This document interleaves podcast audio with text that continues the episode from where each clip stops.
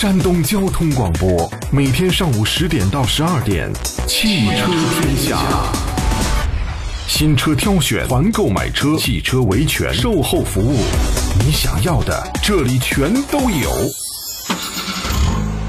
汽汽车天下，带带你漂移入弯。大幕正式拉开。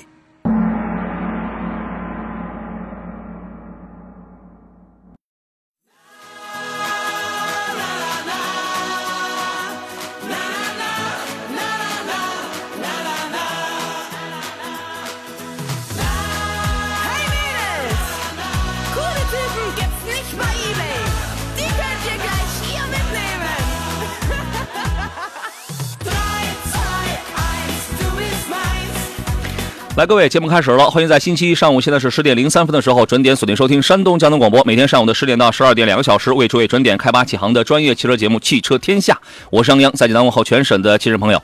上周因为出差啊，大概是有四天时间没来，对吧？然后呢，我就看到我们车友群里有很多朋友啊，这个对我表示了呼唤、想念啊，甚至有的朋友还微微带一点这个。娇嗔是吧？咱们打引号啊，就是就是有一些责怪是吧？咱们这个好几天这个都没来了，因为现在工作呢确实安排这个是比较多的啊。上周出差了几天，然后呢马不停蹄回来了，所以今天咱们在这个直播间里又再次相遇了啊！秋高气爽的星期一，让我们开足马力继续奋斗。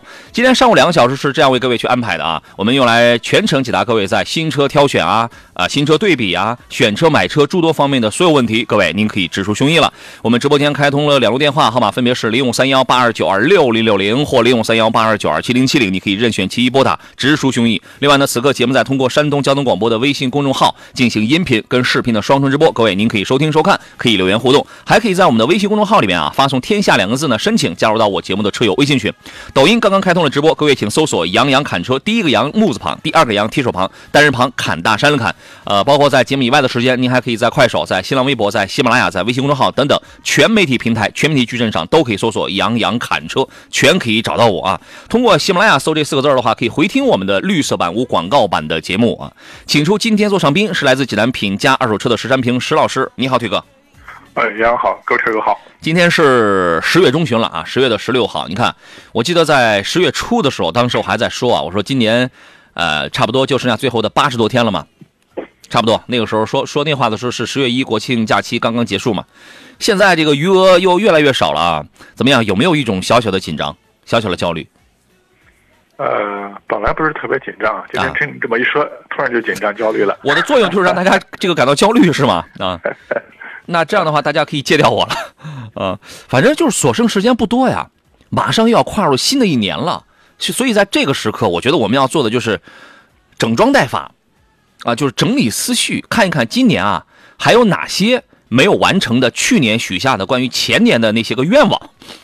整理整理，看看能实现的，我们尽量努努力，是吧？然后呢，这个时刻还剩下最最后这一两个月了，差不多，我们要思考一下，明年我要干什么？我们可以怎么干？哎，我觉得就是有目标的背上行囊出发，总比无头苍蝇那个词儿也不能叫顺其自然了，对吧？就走走这个走到哪儿看到哪儿，我我个人觉得要比这样要好，您认为呢？啊，这个我觉得可能是大家不同的一个生活态度，是吧？啊，有些人可能哦。人带着目标感、使命感啊，去去度过每一天啊。有些人的话，可能相对说比较随遇而安一些啊。这个啊，我就不适合那种躺平的，是吧？哎呀，我的人性就这么便宜。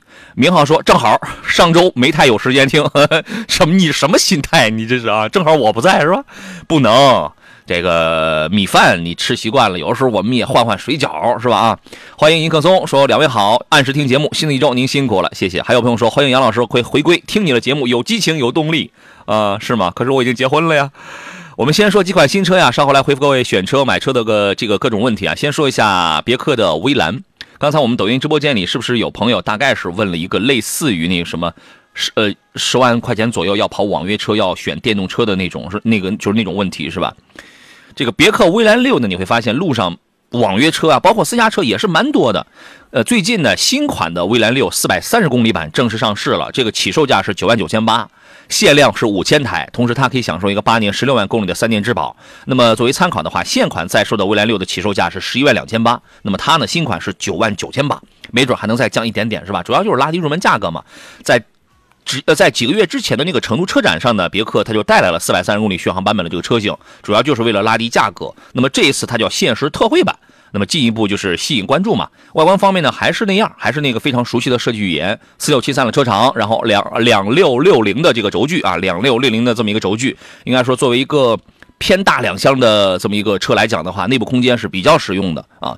内饰方面呢，有一个十英寸的全液晶仪表，然后一个十英寸的高清触控屏，而且搭载了别克的 eConnect 一个智联科技啊。配置呢，基本也是够用的，储物空间是比较好。用用的是永磁同步电机，一百三十千瓦，两百六十五牛米，零到五十公里加速只需要三三点零秒。CLTC 百公里电耗是十二点七度电，但是正常你要开的话，可能会比这个我觉得高个两度电，应该是差不多。而且也有三种能量回收的这个强度，你是可以选的。另外在电气安全方面呢，这个新车的电池管理系统，包括行车的关键子系统，都是按照 ASILD 的一个最高功能安全等级来进行开发的。而且它的电池还经过了穿刺啊、挤压、浸泡、火烧、过充、过放，还有短路这七重，大概是十三类极限安全测试啊。官方描述说，我已经能做到。最大程度上确保这个行车的安全性啊，蔚蓝六啊，包括之前啊，最早还有蔚蓝七呢啊。您对于这样的一个车的印象是怎么样的，推哥？呃，实际上是这样的，就我们说这几年，我们可能国内的这个新能源车增长速度特别快，是吧啊？往往很多这种合资品牌的话，我觉得，特别是我觉得像这个日系啊之类的，可能在这个新能源领域的话，一些车型吧，我觉得基本上大家很少能看到怎么说呢？我们叫卖的比较好的车型嘛，这种情况啊，总感觉慢半拍啊。但实际上你发现这个。别克的啊车型的话，其实发现它这新能源的话，其实我们说也是默默的跟了好多年了，是吧？啊，包括各个价位、各个级别的车型，其实它都有，是吧？啊，是。我觉得说，特别是在合资品牌里面，我整个这个别克系列它的一些新能源车的话，我觉得做的整体还是不错。最起码我觉得它的有些车型的话，还是还可以和一些国产车型来 PK 一下的，是吧？它就是做的可能价格不高，它是油电几几乎同价，做这个造价不高，然后呢，内核。咱咱咱们用一个什么样的词来？就内核就设计的内核又比较朴实朴素一些。对啊，那我觉得可能现在在合资品牌里面，相对是我们普通品牌里面，我觉得就是一个别克，另外一个大众啊，可能他们的新能源车呢，我觉得整体的话，一些产品力还是相对说还是还是不错的，可以和一些国产品牌的一些造车新势力啊，或者一些传统的一些燃油制造新能源车，他们可以作为一个竞品车型啊去 PK 一下的。嗯，你看它卖的比国产的电动车这还便宜呢，对吧？好吧，就是大家可以关注一下这个小车啊，呃，包括近期呢，我们济南的朋友啊，你可以去到恒隆广场的西翼。啊，去这个西塔，别克在这个地方搭建了一个奥特能的一个体验专区，有 E 四啊、E 五的车型展示，而且还有精美的这个互动礼品，包括这个汽车周边，各位可以去打一下卡啊。你最好呢，你跟这个现场的工作人员再说一下是杨洋的这个听众或者是粉丝是吧？你看一下有没有这个惊喜的小礼物啊。另外还有一个车，我们快速把它说完，是哈弗的猛龙，这个车终终于正式上市了，呃，十月十号，然后这台车上市的，那么它的一个终极售价是十六万五千八到十八万三千八，它是一个中型 SUV。配的就是 1.5T Hi4 的智能四驱电混技术，而且配了一配了一把后桥差速锁，所以说这个的性能来讲，因为它有了这么一个新安 PV 设计这么一个硬硬件，所以它比大狗系列是能越野，因为大狗是越不了野的，它是能越野的，因为它带了一把后桥差速锁，这玩意儿它就管点用，你知道吗？呃，整个的线条依然是横平竖直，很干练的，很方正，很干练，比较比较硬派的那种风格，而且配了一个外挂式的备胎。后备箱的那个尾那个门呢，也改成了越野车比较常见的侧开式的这种方式，它给你感觉就是特别硬派，对吧？接近角是二十四度，离去角是三十度，车前头、车屁股这个高度都是 OK 的。然后纵向的通过角是十九度，啊，满载的话最小的离地间隙大概是一百七十毫米，空载的话大概是两百毫米，最大摄水深度是五百六十毫米，爬坡度最大是能爬六十度的坡。啊，这所以这是这个车的一个基本的信息。然后呢，它 1.5T 的这个 Hi4 的四驱电混技术，大家应该都非常常见了，对吧？呃，嗯，长城在很多这个这样的中小型的这种插电混的 SUV 当中，它都会用，它都会用啊。混动系统有两个版本，一个是19.09度电的一个磷磷酸铁锂电池，另外呢还有一个27.54度电的磷酸铁铁锂电池。那么它们的主要的区别就在于纯电的续航，一个是能跑102公里，一个是能跑在 NEDC 啊，一个只能跑102公里，一个是能跑145公里。两套系统都支持 VLL 的对外放电，放电功率是三点三千瓦啊。这个车我觉得就就这这个很好玩了。你说你买你买个比亚迪宋 Plus 软妹子，底盘不行，变速箱不行，对吧？而且你买个银河 L 七，你觉得这个车哎像是个穿小西装的是吧？那我就喜欢穿皮夹克了。猛龙给人的一个感觉就是它是一个穿飞行服的，穿皮夹克的，它是个硬派的，它能越野啊。您觉得这种车会好卖吗？啊，其实我觉得还是算是一个弥补的一个市场空白吧啊，这样的一个一个产品，因为毕竟这个区间的话，可能这种强调功能性的啊，这种所谓新能源车毕竟是不是多是吧啊？嗯，其实我想到另外一个，其实我们说这个。呃，长城的这个坦克系列车型的话，主打这种硬派越野是吧？啊，你发现它的坦克五百，甚至身上坦克四百是吧？啊，都有这种新能源的车型。对。但是可能它目前最左浪坦克三百是吧？啊，一直是这个燃油版本。嗯。呃，相对来说的，很多车友对这个车的一些外观或者一些这种功能性还是比较认可的。唯一的话。吐槽比较多的就是油耗，是吧？很多人这款车可能正常跑是油耗就得啊是十二三个这个油耗啊。是，其实很多人也是在呃希望这个坦克三百能出一个新能源的车型啊。那我觉得可能最起码快了，这个很快了，现在就差它了，还没出之前吧啊。那我觉得可能猛龙这款车型的话，或多或少我觉得能可以弥补一下这个市场这样样一个空白，是吧？啊，因为它也主打这种所谓像我们说越野啊，就硬派这样的功能。其实。本身坦克三百的话，也有类似这种城市版是吧？这样的一个一个版本。那我觉得可能，呃，这个马龙这款车型的话，就是它会带动一部分或者分流一部分坦克三百的一些客户。同时的话，我觉得它会在这个级别里面，我说确实给一些啊追求硬派的或者功能性的一些 SUV 的一些车主更多的一个选择吧。嗯，对，因为你买坦克三百，你依然还是要付出这比较高油耗的这个成本的。坦克三百马上也会放，也它也会放出来这个 HiFi 技术的，这个技术是没有问题的。啊，喜乐说：“哎呀，这激情四射的声音横扫一切，谁谁谁说的所有的秋天带来的各种不舒服？秋天哪有什么各种不舒服呀？一直不是秋高气爽吗？哎，拉出去 赏一丈红是吧？是吧？就是矫情是吧？秋天就是所有的不舒服没有啊。来，我们来，我们开始来看各位选车买车的问题啊。向阳光问说：老师好，迈腾三三零现在可以买吗？我建议你最好是买三八零，因为三三零有 GPF 的问题，这是一个虽然在轿车上概率。”比在 SUV 上少，但不是没有，因为我，所以我推荐你买的一定是三八零，三八零高功率发动机它就不堵，就这么简单啊！努力搬砖中，这位朋友说，蒙迪欧来，各位选车买车的各种问题，今天咱们节目到十二点，有那种语言难以描述的问题或者描述不清的问题，我开通了两路直播电话，山东交通台。汽车天下有两路直播电话，零五三幺八二九二六零六零或零五三幺八二九二七零七零。呃，感觉自己能描述清楚的啊，请您直接编发文字，我马上进入一段非常简短的广告，马上回来。来，各位，我们回到节目当中来。王闹闹说：“杨老师好，吉利银河 L 七买五五还是买幺幺零的啊？续航对吧？买幺幺零的呀，你尽量买个续航那个稍微宽裕点了。”你一定要就是人不要去可着车，不要去伺候着车去可着车，要让这个车更宽裕的，让人感到舒畅的。你想想，就这么个事儿，你狠狠心一咬牙一跺脚，那点小差价你就添上了，因为你今天不添，明天你没得添，你没机会添。你考虑啊，来，我们接通热线上等候的郑先生他的电话。你好，郑先生。啊，你好，你好，你好。啊，你是杨洋老师吧？那肯定是我了呀。哎呀，我这个给你打电话，不给星星打两三单。哦，我们电话不好打吗？不，我我不，星星，我用连找找你找找你又没找着你，今天上班了。哦，是我只要不出差，我天天上班。啊，杨杨老师，您别客气，请讲。我这个我是泰安的。哦。我这个泰安不是一个这个这个广马、宝马这个这个一个 S 店。嗯。广马吧，我我你跟他谈的差不多，我听说么呢？我我也够够够车的，或者说说你能能还能给谈下价来了，还能能能便宜三千两千的。你都我有信心给你打电话，我去咨询咨询。你何止三千两千啊？你都你都不是我的听众，啊？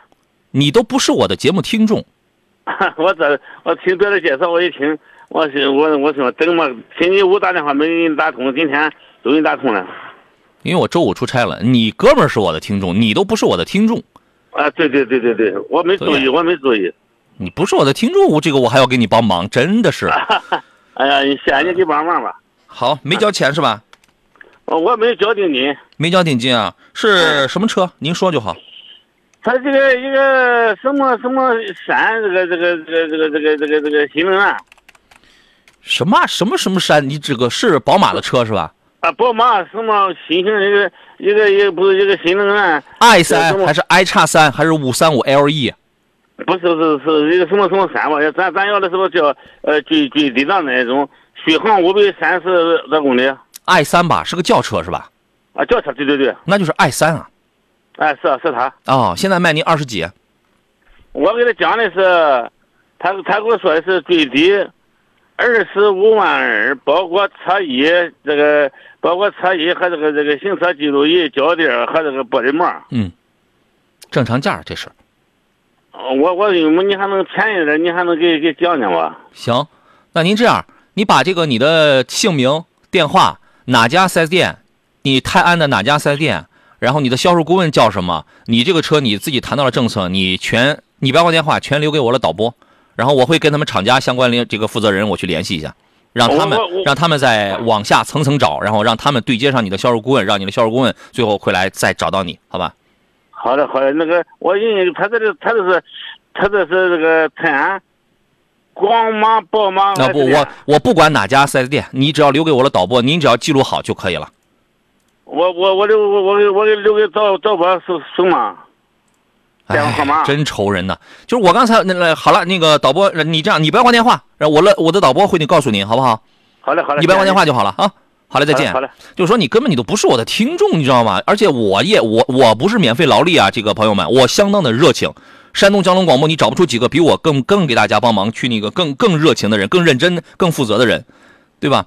但是呢，我希望是我所有的这种公益的、免费的、热情的这种付出，是服务，是给我的老听众、给我的铁杆粉丝来这个服务的。你说你都不是我的听众，你听了村口王大娘，然后这个说了一句那小子可能能再便宜点是吧？你这个临时来这个这个抱一下佛脚，我觉得意思不大，意思不大啊。呃，但是我还会给你帮忙，这个这个你放心。你既然你你这个既然你来找到我，我一定我还会给你帮忙。我们继续回到这个节目当中来。周琳琳说，就是想听一下杨洋的意见。风呃荣放的 RAV4 2.0风尚 Plus，家里人想要真皮座椅，原来是想买考拉的锐放，家里有逍客，听了节目意见放弃了锐放。对，锐放那车是挺挺菜的一车啊，相当一般，底盘就很烂，你知道吗？然后呢，说荣放 RAV4 2.5机油乳化放弃，那是混动的呀。对吧？荣放2.0的怎么样啊？后期维护小毛病，定好买的话还会麻烦杨洋啊。我不是求你麻烦我啊，因为跟我没有一毛钱关系。荣放2.0的荣放这个车，我只能告诉你，它的整体的质量水平相当一般。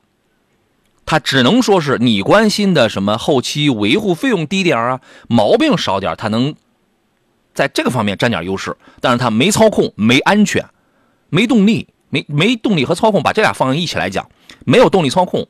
安全也很低，所以它整体水平其实很一般的一一个车。其实你还是在迷信它那个车标，你知道吗？啊，呃，我们听一下石占平老师的意见。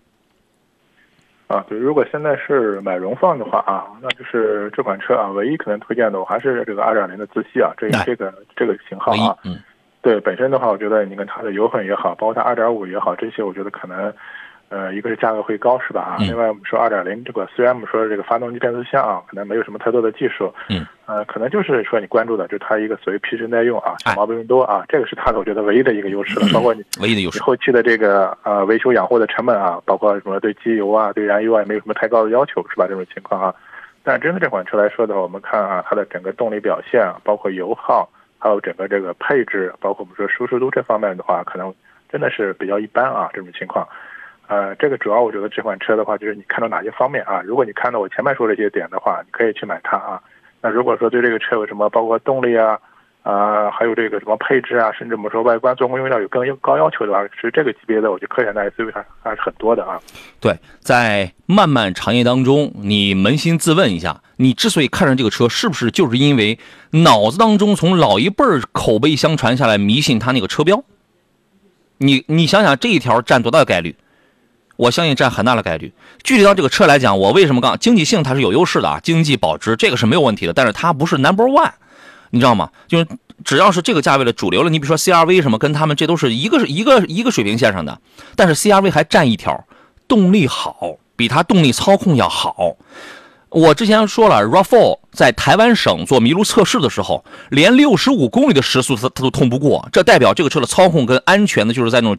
比较突然，麋鹿测试测的是这个车在极端情况下、突发情况下了这种车辆的稳定性跟这个驾驶性能，它应该是在六十三还是六十五公里，这个成绩是特别差的，它通不过。这个就好比我开着车，前面突然出现一个什么突出现一个桩桶，我立马我要这个紧急避让，这个车三个车轮腾空了，离地了，所以它就占个能省点油。CRV 1.5T 也很省油，但同时比它还多了动力，还多了操控，还多了配置。所以在这个价格，我一定是推荐你买你买 CRV，不是因为我多喜欢 CRV，因为我不会去买 CRV 的，就是因为 CRV 真的比 1.5T 的 CRV 它就比一点2.0升荣放产品力、操控性、安全性要好，是这样的，好吧？如果你真的我就很喜欢这个2.0升的这个荣放也没有问题，也没有问题，因为不是说每个人都想要的更多，那有的人可能就是他哪一个点他他就打动我了。对吧？你想想，是不是就那个车标给打动你了？啊，王闹闹说，交完定金还能砍价吗？不砍。还有朋友说，奇骏的超级混动电驱怎么样？两位老师试驾过了吗？早开过了。现在能入手吗？这个车呢，我之前说过，这个车说的残忍一点哈。说话，我觉得我，因为我到这个岁数，我不会就是去说那么委婉的话，你知道吗？因为听众来到这个这个节目当中是要来获取有效信息的，你说了太委婉没什么用。这个车还能活两到三年，我说的是活下来的活，还能活两到三年，三年最多了，因为它就是一个过渡产品啊。听听石老师的，石老师可能说话会更动听一些啊。您来啊。啊，确实，我们说现在可能这款车型的话，我们说首先的话，我们说往新能源上靠，它是靠不上去的啊。它不是新能源。对啊，它是上这个我们说上那个蓝牌的，包括新能源的一些什么购置税啊这些政策，这都享受不到这种情况啊。对。另外的话，我们说啊，就所谓 ePower 这样的一个技术吧，其实就是我们的，就它就是一个增程技术啊，这种情况，而且是不插电的增程技术。在当下的话，可能这些车企里面，可能目前唯一日产在用，是吧？啊，而且它的这种销量的话，也是怎么说呢？啊，比较低的这种情况。所以这种这种单一的技术是比较低的销量。那是我觉得前面杨洋说的这款车，可能后期我觉得啊，可能它的这个市场表现出来的生命力，我觉得还是确实很大的一个限制。因为从当下来看，大家即便是做这种所谓电动车的话，我觉得可能还是新能源啊，这是一个趋势。但是你说这种啊纯的啊这种所谓增程式这种技术，确实我觉得受了很大的一个限制，就是它没有太大的发展空间。嗯，对，它就是一个过渡产品。因为接下来我们绝大多数人，无论是从思想意识的，从最终的从最初的不接受，到现在已经在逐渐在这个转变，两三年之后的彻底转变，还是从基础设施建设，还是从技术的提高。还是从我们国家的这个政策的引导导向去讲，那那得是新能源。这个车就是在目前的这个状态下能满足谁哈？第一个，我图便宜的，因为它指导价就是幺八九跟幺九九，哎，这个价格，然后你再看那个车又有个四驱，有什么东西啊？性价比确实是高，这点我早我一开始我就承认。第二，呃，这这类朋友第二一个需求是我跑的很多，我年龄层很大，都四五万哐哐跑，那我家里还安不了充电桩。或者说我还不太信任、不太接受新能源，我还我还跑得多，那么咱们就省点油吧。这个车百公里能六到七升油，六个多油吧。但是你会发现，你所有跟站跟电沾点边的新能源，那都比它省油，所以这个车也就能活个两到三年。进入国内，这个技术有的比较早，几十年前就有了，但进入到国内晚了。这个就好比就跟龟兔赛跑似的，人这个他睡了一觉，起来之后，咱们国家政策都在往这方面引导了，他快快快，赶快加入赛道。你加入赛道也是也是个挂蓝牌了。就它就是个过渡产品，目但目前来讲价格确实不贵，就这意思啊。沉默的羔羊说：“刚才那位大哥根本没听过你节目，提供什么基本信息都不都不知道，还绑啊？所以不是我不热心，你看我们有听众，我们都是这样的，你知道吗？我们这个不是我不热心，因为我的这项功能是仅仅对我的这项服务，这项功能是我仅仅是额外的热心的公益的，对我的听众奉献的。”对吧？啊，但是就是你难免你会有那种想来找你想想那个沾光的嘛，能想被人沾光，这个是福气，是吧？咱们还是会帮的，这个没毛病啊。我们来接通热线上等候的下一位是赵先生，对吧？你好。哎，你好，杨洋好。哎，你好，赵先生，欢迎你。小天老师好。哎那个，我最近想入手一款车啊，啊您说说。想让想想那个让让那个专家帮着给分析一下。嗯。你说。那个丰田的佳美。丰田佳美现在上哪去买这个车去？啊有，我看了一款哦，对这个车不是不是很了解啊，但是我挺喜欢它那个车的外观还有空间，之前一直就想入手这么一款车。你这还真是很怀旧啊，这个，也找了好长时间啊。邵老师觉得这个车怎么样？嗯，我我，呃，是哪一年的车呀？零四，零四是吧？零四，是是零四年吗？嗯，是。哦，这个我们说，算算现在多少年了？十久了。古董啊，这位朋友，这个心情可以理解啊，因为我们这种我们叫老车啊，或者有这种特殊车型的话，确实有些呃朋友会喜欢这类车吧。所以关键的话，我觉得还是呃看车况。而这类车的话，我们说市场上怎么说呢？你你很难也按照一个所谓市场价去衡量它这种情况啊。另外就是这种老车，关键车况很重要，就是可能不同的人啊，不同的车况，就我们说不同的公里数，就这个价格影响都很大。那像对我们来说的话，像零四年这种车，呃，正常价格肯定是不过万的。这个啊，因为这类我们要考虑到整个这个市场，我们在流通、在销售的一个问题，是吧？这种情况啊，是是这样的啊。嗯，他要的还还不低呀，接近两万块钱。嗯，您就按石老师说的这个参考就可以了。那可能我觉得对方是不是也是一个非常喜欢这款车的呃一个朋友是吧？这款车过了几手货了，你知道吗？啊，是个商家，因为是置换回来的，置换回来的啊，丰田山脉的，置换回来一共有三手货，换过一个前机盖，一个左后门，其他都是原版，这样介绍的。好，先说到这儿，进入广告，马上回来。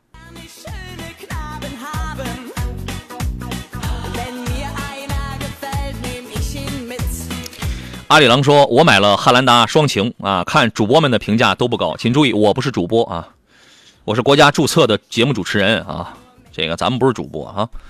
呃，你买都买了，我觉得我们尽量说点让你开心的，车挺好的，使劲多开开啊，使劲多开一开啊，好吧，别的就没什么好讲的。刚才那个佳美的事儿，这个石老师再给这个补充几句吧，电话咱们就不再接了啊。”哎，好的，因为这款车毕竟零四年了，我们现在现在已经接近二十年了，是吧？这类车的话，其实在二手车市场上的话，流通性的话不是很高了。但是可能它有所谓特殊性的话，因为这算是一个比较有代表的话经典车型嘛啊，因为确实现在市场有这类的这些我们叫叫它一个发烧友吧啊，或者这类车型，对啊，因为这类车的话，它不是简单的我们说一个二手车了，它可能还有类似所谓的这种啊收藏啊，甚至我们说这样的价值在里面这种情况啊。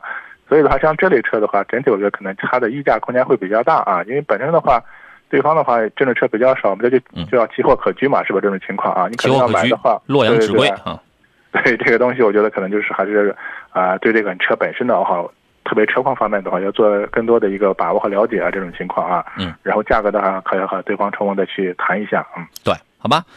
呃，刚才有朋友说那个奥迪 Q 七跟宝马六 GT 该怎么去选？我说你干什么用啊？他说就是家用。你这你没明白我的意思。在这个地球上，两万的跟两千万的车都是家用的。你没明白我的意思？就是它俩的这个区别是蛮大的。你要你要说年轻点的朋友，我想要第一，我想要耍点帅；第二，我想要这个操控。这个你比如说底盘什么都很硬，车开出去蛮个性，开起来确实很好开，那个指向性、那个操控性都不错。六 GT 这个车是可以的，但是呢，这个车呢现在优点是什么呢？因为它销量不大，所以它的价格优惠现在比较大。然后还有一个是什么？它保值很差。那这个这是有优点也有这个缺点的问题，对吧？那么 Q 七呢？Q 七是一个标准的一杯白开水，规规矩矩的。你不觉得 Q 七是很一台很板正、很规矩的车子吗？它没那么强的操控性，但是人家的这个行政味道、商务特质、行政味道、后排空间、实用性、保值，哎，这些方面可能要略好一点点。所以看你要干什么用，这个就是我说的这个用途，不是说你说我是家用还是商用，那个不叫用途了，啊。所以你朝着这个方向，你去考虑考虑，好不好？涌又涌现出来，我们有些老听众刚才抖音直播间里说是十几年前这个听我的节目，现在开始看直播了，啊，谢谢啊。然后森林木说开车跑滴滴，每天必听汽车天下，听杨洋侃车太过瘾了，谢谢。信我可以说领克它不香吗？要啥 CRV 啊，RAV4 的，对呀，不就是这么个道理吗？我们有的朋友就是在十七八万上老是迷信合资品牌，当然，它确实有它的这个卖点，因为它排量小啊。车壳子轻啊，它排量小啊，它省点油啊，对吧？你要说质量稳定，哎，现在优秀的国产车就在这个价位里边这个价位说实话不算太高了，在这个价位里，优秀的那些那几个国产品牌造的一样故障率很低。那么在大家故障率都很低的耐用性都很强了，而且你短期内又不卖车，无需考虑保值率的这种情况下，我们可以去考虑其他的更多的其他方面，操控、安全、做工等等。对吧？这个思路一定要打开，思路这得确实是得打得打开啊。明浩说，小鹏都出了一个飞行汽车了，什么都出了个飞行汽车了，二十公里啊，能飞能飞啊。还有朋友问了一个思考题，他说：“请问两位老师，或者请您预测一下，燃纯燃油车还能存活多久？纯燃油车应该再存活个十几年，肯定肯定没有问题。但是后边它就不生产了，它就不生产新的燃油车了，国家就不让你生产了。我记得是二零二五年是吧？二零二五就是，呃国嗯国际上大部分国家是二零三零年，晚一点是二零三五年。我记得前些年咱们国家公布的应该是二零二五年。它不是说你二零二五年或二零三零或者二零三五年之后燃油车就不让上路了，不是，你接着开。但是我不知道，你石老师也可以预测一下，到那个时候会不会再出一个报废期？就是它一肯定是不会。你比如说，我们举奥迪啊、宝马，它不会再给你生产新的型号的燃油车了。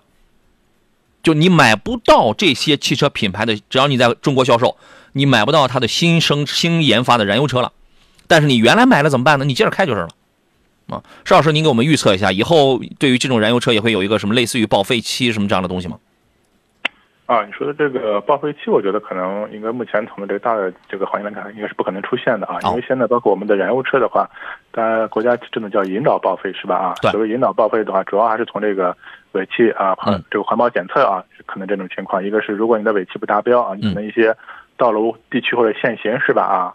然后的话，这个可能以后的你这种所谓能就这种允许行驶的这个范围越来越小，是吧？因为毕竟车头，我觉得大部分还是交通工具啊。如果它不不能给你带来便利的话，那很多人就就要考虑要换车的这种情况啊。但是它不可能规定一个这个车，我们说啊，二十年或者说跑到四十万公里就要强制报废。它不能强制，但是呢，你有的时候它会通过种种的迹象让你觉得很很很不方便了。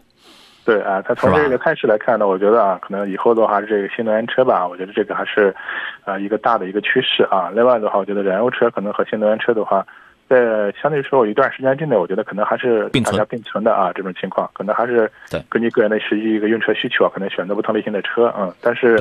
从国家政策导向来说的话，明显还是鼓励新能源发展的啊。对，所以说刚才在我们节目刚一开始的时候，我们我抖音直播间里，然后就有朋友说，现在到底是买混动车啊，还是买燃油车啊？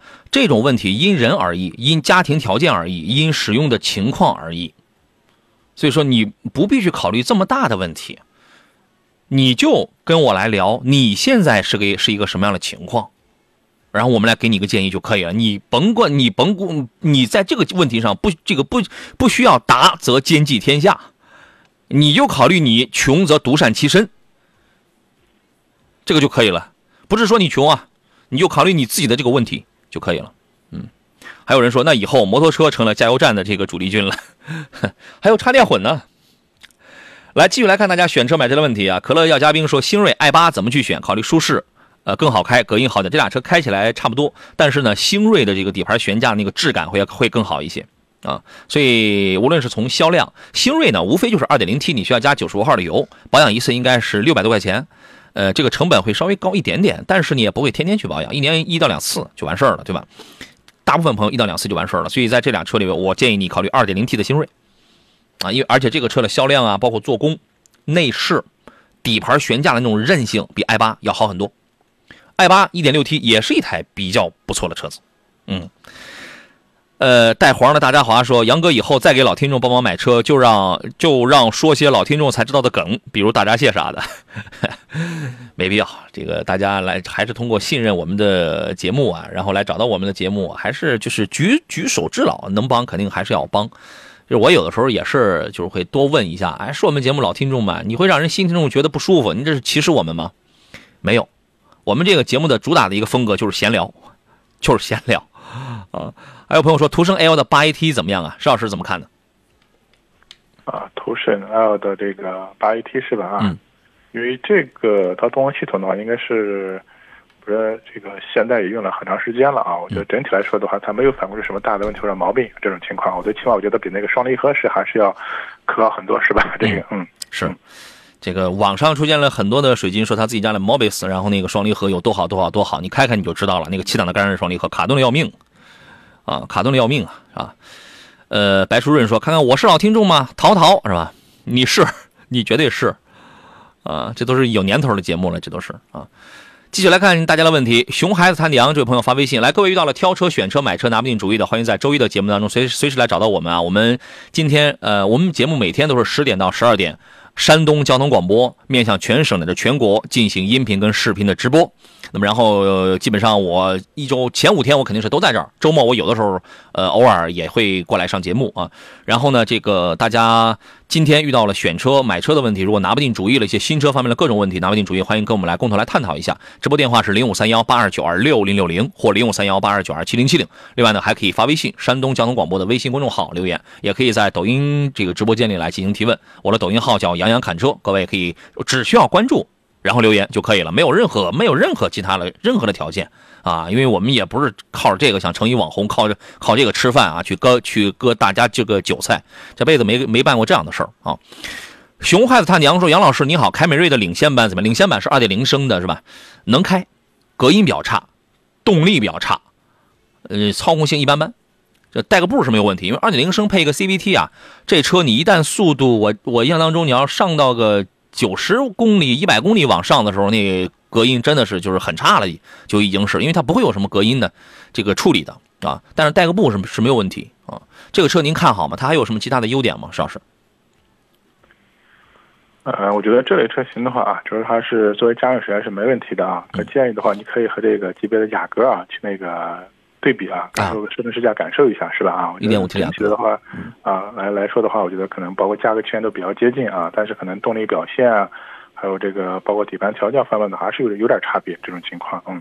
是啊，还有朋友问说，林肯冒险家这个车怎么样？可以买，买的时候多去试驾一下，呃，找那种拥堵的路况，或者你模拟一个跟车堵车的这个路况去开。为什么要这样讲呢？因为它的八 AT 变速箱是来自于福特，福特的八 AT 变速箱曾经这个低档位的卡顿顿挫，有严重的是异响，这个投诉是比较多的。然后呢，我的节目就处理过这样的投诉，就给听众换过。一台变速箱换让厂家给这个听众，它是个新车，就换过一台全新的变这个变速箱，换完了之后呢，还是有，但是轻了很多，但是还是有，所以说呢，就是这点其他的我觉得这车都蛮都是还挺香啊。我们接通热线上等候的王先生他的电话，你好，呃，你好，杨老师，你好，王先生，欢迎您。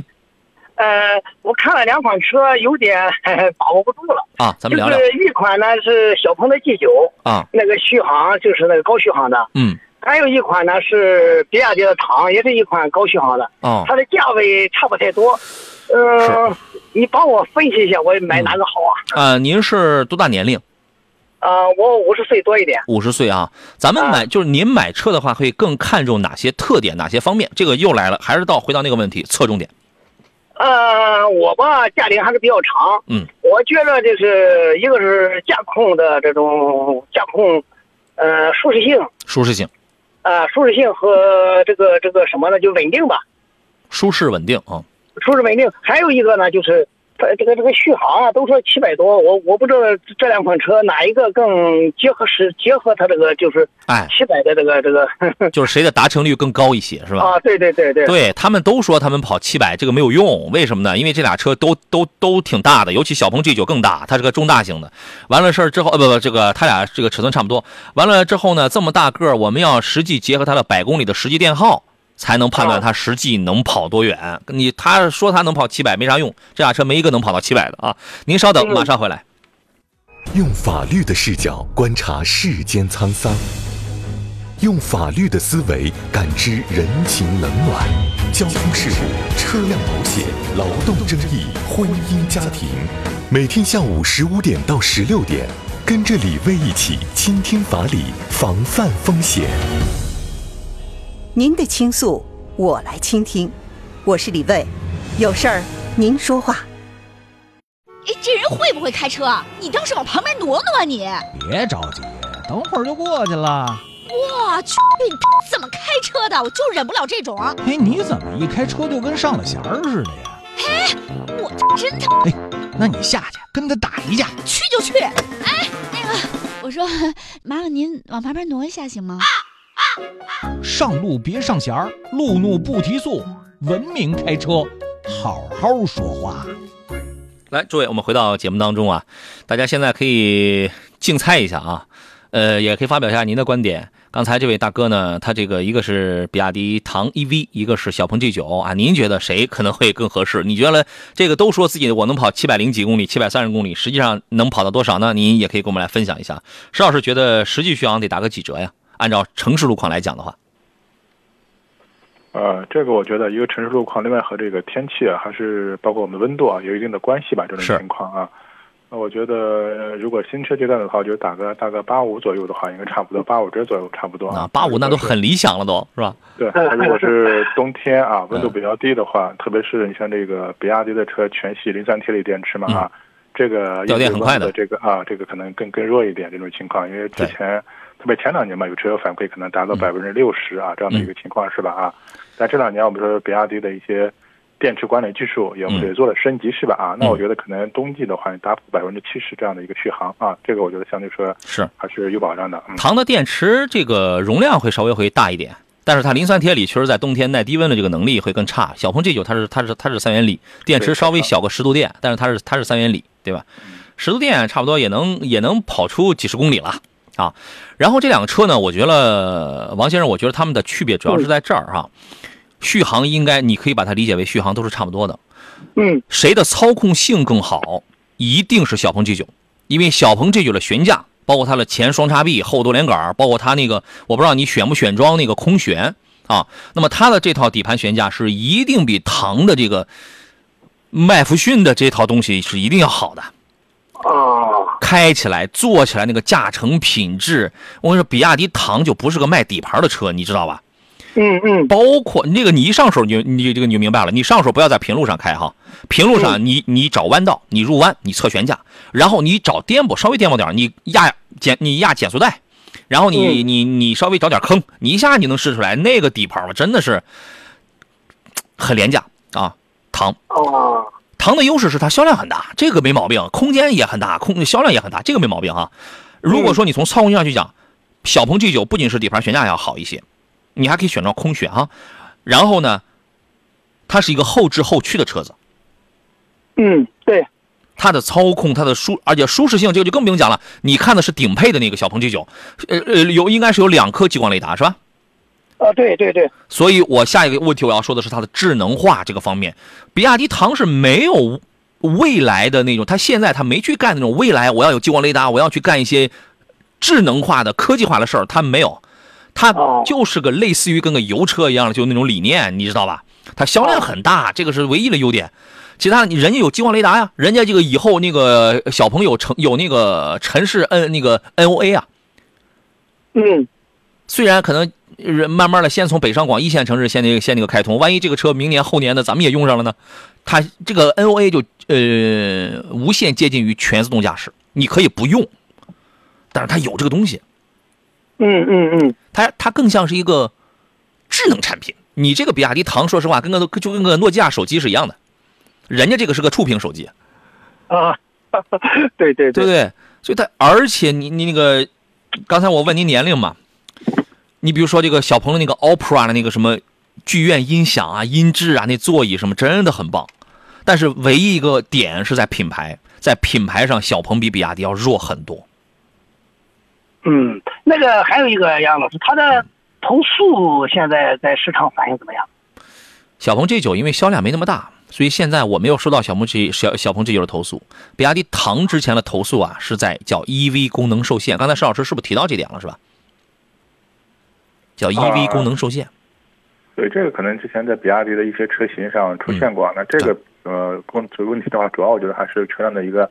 啊，我们叫自我保护的啊，这样的一个情况，可能达到一定的我们说的，呃，工况的时候，我们会会防止这个车辆发生故障啊，这种情况啊，可能它车辆我们说引起这个动力锁死是吧？这种情况啊，会会出现。嗯，还有一个，我加一个问题，王先生，你是非必要要选一个，就是一定是必要要选一个七座车吗？呃，那倒没必要。我呢，就是自己驾驶。嗯。呃，然后呢，我是还偏点商务，因为我自己搞个小公司嘛。嗯。我想偏点商务的一点，就是这样，就是。嗯。呃，原来有燃油车，家里好几台燃油车，我想换个这个纯电的。嗯嗯。这样说吧，你如果想要更高的品质、更高的技术啊，就这个品质是价和成这两个方面。价呢，就是咱们讲叫操控性。是吧？成呢，就是舱内的这些个做工啊，这些豪华感，这些舒适性啊。嗯，你如果想要更高的驾乘品质，包括更高更高阶的这个智能科技这些东西，一定是小鹏。但是但是小鹏这个车呢，它这个品牌呢，它肯定不是不如比亚迪更更稳健一些。但是如果说我将来我也不考虑要卖车，我也不考虑什么别的东西，我买了一个车，我就是消耗品，我就一年消耗，每年消耗，每年消耗，我就一直用。如果你是这样一个出发点的话，那也无所谓。我我我不我不考虑它的保值，我不考虑它保值，我就自己用。行，您考虑。好，那我就买小鹏吧。嗯，好，好，谢谢谢杨老师，我我的问题完了。好，您考虑。好嘞，再见啊。好，再见。好嘞，拜拜拜拜，哎，拜拜。呃，继续来看其他朋友问题了。青岛的大悦这位朋友说：“杨哥，请教一下领克零八的那套混动原理，它没什么混动，它就是个插电混动嘛。插电混动，它不是个增程，就是一个燃油发动机。它有那么几种工作模式，比如说燃油优先啊、智能混动啊、纯电优先，然后配了一个电机，下边放一块小电池。我估计它那小电池应该也就十几十几度电吧，具体我不太清楚。最多不，嗯，最多二十二十度电，因为它那电池它要尽量尽可能体积小一点，重量轻一点。然后呢，支持一定公里数的，因为它有三种续航，纯电续航嘛，一百二、两百二跟两百四十五是吧？我就根据那个电池的大大小啊，什么你包括你，因为你花那个钱有很多是花在这个电池上了嘛，不同的这个电池数支持你不同的这个续航里程，这个就是它的原理。他说和比亚迪那套不一样是吧？几乎都差不多的。但是它可它跟比亚迪很大的一个不同是是是在哪儿呢？第一是它有增程模式，然后第二一个是人家的变速箱不一样，它最大的是在变速箱，人家是混动专用变速箱，你比亚迪是什么？是 ECVT 啊。啊，其实这里面我觉得可能有点这种细微的差别，这种情况啊。嗯。本身的话，我们说它都属于这种叫插混的这这种这种限制吧，这种情况。但是我们说基于的低的话，这个这个油的介入的话不一样啊。最简单，有些车型的话，可能我们说一旦这个电池亏电以后的，我这个呃整个动车辆驱动的话，我是由发动机来驱动车辆，是吧？同时的话给这个电池来充电，这种情况它有这种模式。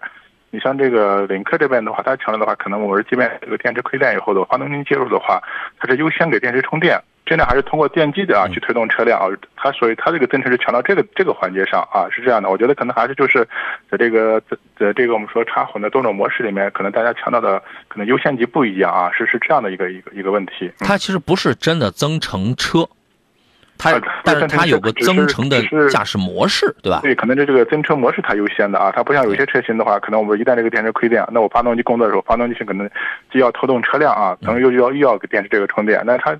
像领克零八这款车型呢，它是实际上亏电以后的话，其实是发动机介入的话，是直接给电源充电。整个车的话，尽量还是由电机去推驱动啊，它是这样的一个一个差别。嗯，呃，你要咱们要如果要笼统的去讲啊，就是这所有的啊不同品牌所有的插电混动的这个技术都是一样的，几乎都都是一样的。大的方面是一样的，可能在小的一些小的模式啊或者优先级方面的话会有差别。对它里边，如果我们说要再细一点呢，就这个就说来话长了。可能是工作模式优先级不一样，也有可能包括有的它的电机的放的位置都它都不一样。如果你有兴趣的话，我记得有一期节目我们说过，从这个电根据电机放的位置不一样，P 零、P 一、P 二、P 三、P 四都有。或者我们说这个可油可电是吧？但是这里面是电是优先还是油是优先？或者油电和驱动同时的话，它这里面我们说它可能还有一个，就大家有一个这种所谓优先级的不同啊，是是这样的一个差别。嗯，现在呢，就回到这个车本身上去讲，领克零八的这个产品力真的挺强的，真的挺强的。它会比什么比亚迪宋 PLUS 这种车啊，根本就不是一个时代的车。它我感觉它销量上肯定还是干不过比亚迪宋 PLUS，一定是干不过的，一定是干不过的。但是它是这样啊，因为老百姓买车它是跟风的，它不代表说是。这些产品的话怎么说呢？先入为主是吧？先入为主了，不能否认这一点了。嗯，对，它不代表说是比亚迪宋 Plus 技术上就超级牛叉，那后边它已经领先那么多年，后边再有新出的都比不过它，在技术上面都比不过它。错错错，不是这样的，是因为本身对于汽车这个东西的理解它是有滞后性的，然后呢，再加上很多人买车，大部分人他是跟风的。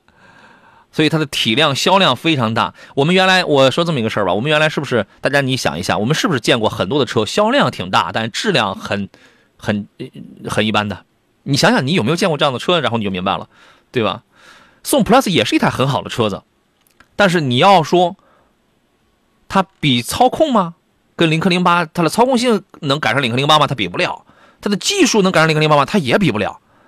然后，那你说这个它的科技感、设计、做工能赶上那个零吗？它也比不了。它的底盘能赶上什么？它也比不了。底盘变速箱这个你打死它，它也它也比不上。你你这个你知道吗？但是它什么好？它销量好，先入为主了，是不是啊？插电混的你就把理解插电混的所有工作原理，几乎百分之八十五它都一样的啊。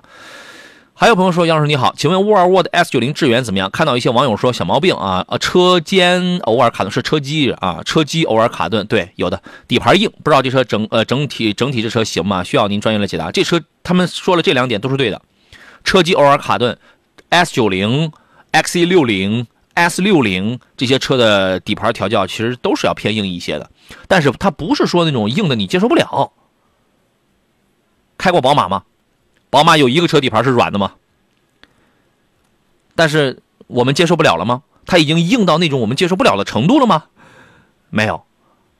你搞你找一个老尼桑，然后你跟他比比，他肯定硬，是吧？但是他不是说他硬到那种我们接受不了的呀。有的人喜欢开那种特别软塌塌的车，但是尤其软硬适中，稍微侧重点硬的车啊，有的时候会给你很强的驾驶信心。我觉得这不是毛病。这不是毛病，除非我们腰不好，我们哎呀，我们我们就喜欢这个葛优躺在那个车上啊，是吧？这个车我觉得是台好车啊。腿哥，您的对 S 九零智远版的评价，真实评价怎么样？啊，首先的话，我建议这位车友的话，有机会的可以去试试驾开一下这种情况啊，因为这款车本身的话，我觉得它的所谓底盘硬的话，和它整整个车的这个。车身它属性有属性还有关系，因为这款车还还是上面是主打一个运动和操控啊，有这样的一个属性是吧？啊，嗯，那如果是这个车的话，可能它的底盘太软软的话，它这种所谓那不成雷克萨斯了吗？啊啊，对，就可能它就没有驾驶乐趣的这种情况啊。对。但是确实的话啊，你要追求这种所谓舒适啊，特别是我觉得你这个后排乘坐人员舒适的话啊，那这款车，呃，确实可能它的舒适性各个方面的，我觉得不是特别突出啊，并不是说。呃，我觉得你可能相同比较来说的话，你可能找一个五系啊，或者之类的话啊，我其实我觉得 A 六的可能舒适度的话都要比它要高一点，这种情况啊。是，或者我觉得还是整个车调教的一个一个一个风格吧。嗯。或者我们换一个角度来考虑，假如一台中大型尺寸的 S 九零，整个底盘很软，它的底盘如果开起来很软的话，你很难想象一台底盘以侧重舒适性很软的车，它刹车会很好。你这个是很难想象的。那如果说它很软，很侧重舒服，那么极有可能它的刹车会你会你调的就是很线性，你能刹得住吗？那咱们这个时候咱们是不是又会开始说，这车刹车不行？它一定是有它自己的调性的。这个车啊，跟人的脾气是一样的，它出来之后一定不是所有人都会去喜欢，都会去买的，一定它对它自己的用户画像，它的绝大多数用户，包括这个企业的老板。这个企业的这个设计者，他是一个什么样的风格？我愿意把这个车设计成什么样风格？然后结合我的市场调研、我的用户画像的调研，我更多用户接受一个什么样的风格？这个风格不只是长相哈，包括这个车的调性调教，那么我才会把它设计成一个什么样的东西？北欧的风格，你你见过斯堪的纳维亚半岛的那个风？你见过有什么时候是软绵绵的？是不是？那都得是另行禁止一些。所以我觉得这个不是毛病。它这个是它的调性，看你能不能接受。车机这这个事儿确实是一般，这个确实是一般情况。这但是我觉得总体上来讲，这个车是一个性价比很高的车子，性价比很高，好吧？我是推荐的啊。我们进入十一点的整点广告，石老师也稍事休息一下。这里是山东交通广播，待会儿十一点到十二点会继续为诸位直播的汽车天下，我是杨洋，咱们待会儿见。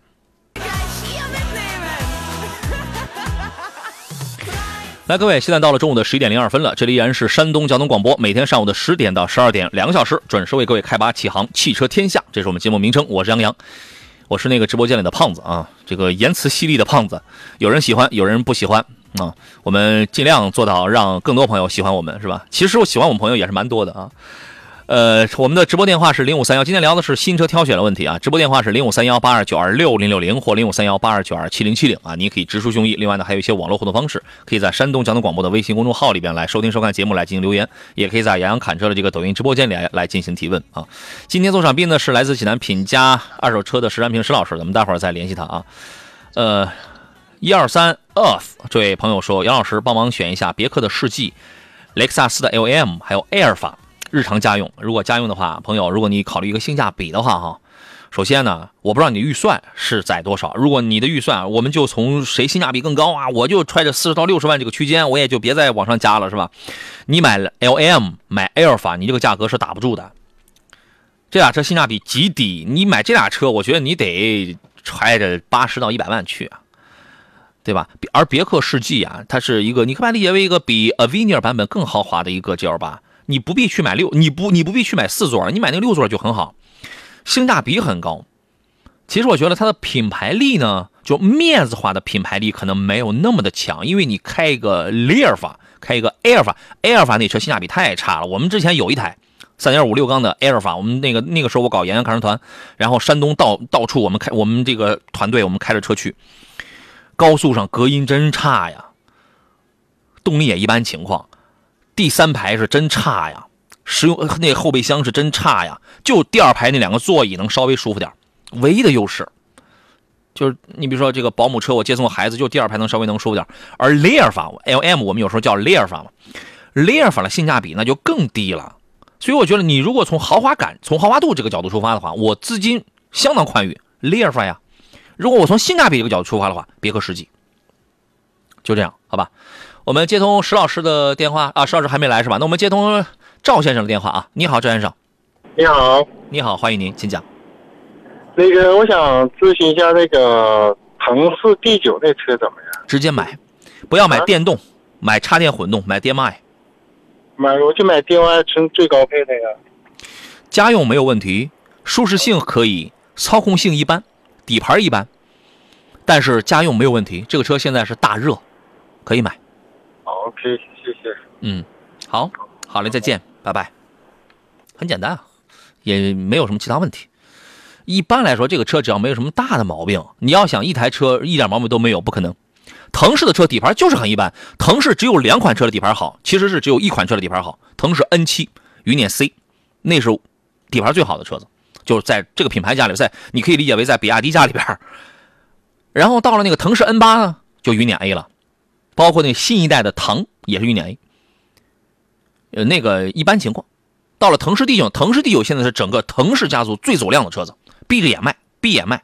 它的底盘是很一般的，但是呢，空间啊，气场啊，无论你做商用还是做这个家庭接送老人、接送孩子用，它是合适的。一台新能源车，为什么不要买纯电动？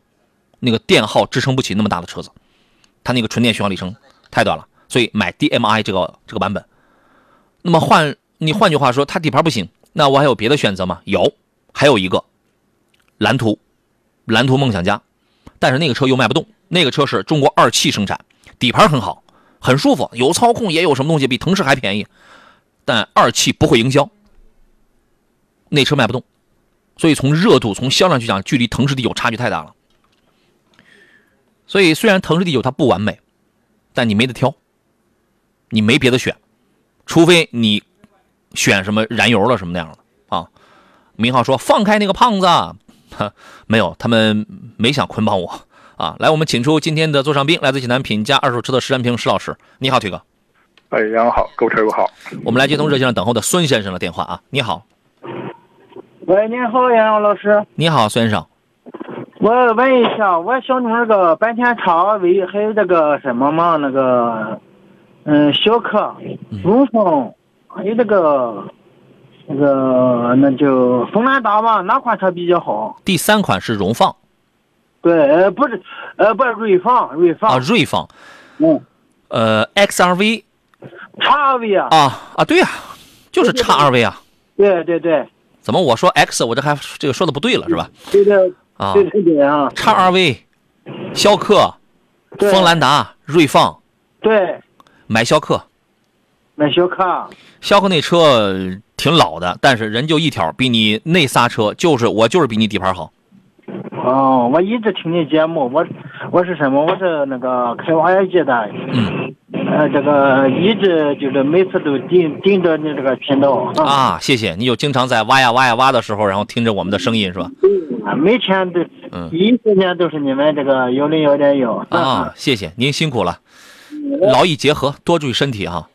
我问一下，以后我大约我这个十二月份以后，嗯，车，嗯，到时候，嗯，想麻烦你给看看价。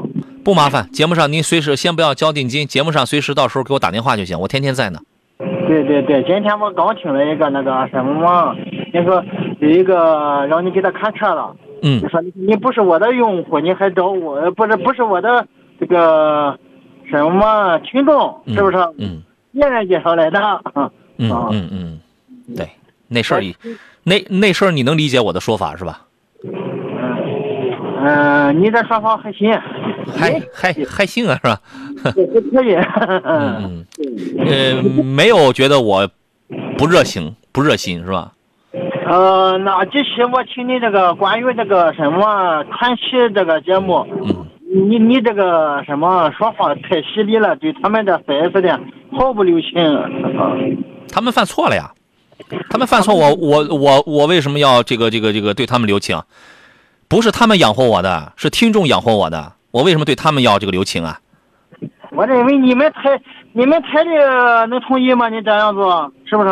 同意呀、你光我我们台里要是就要要是不同意，我就被开除了，你对我认为你看你我就烤地瓜去了。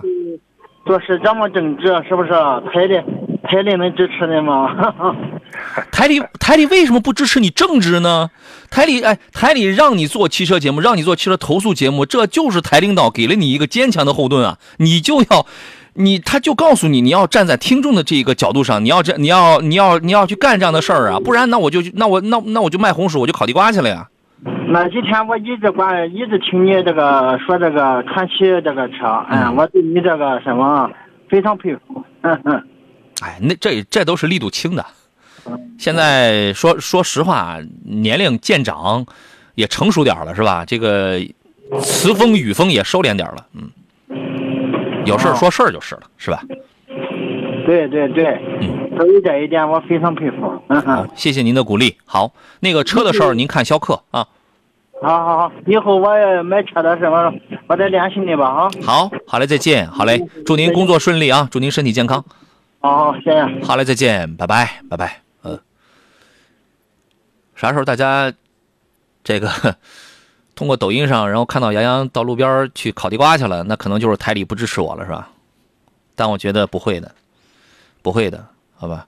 我们是一个立足于大众，立足于我们的受众，在汽车维权这个事情上，我们永远是跟听众站在一起的。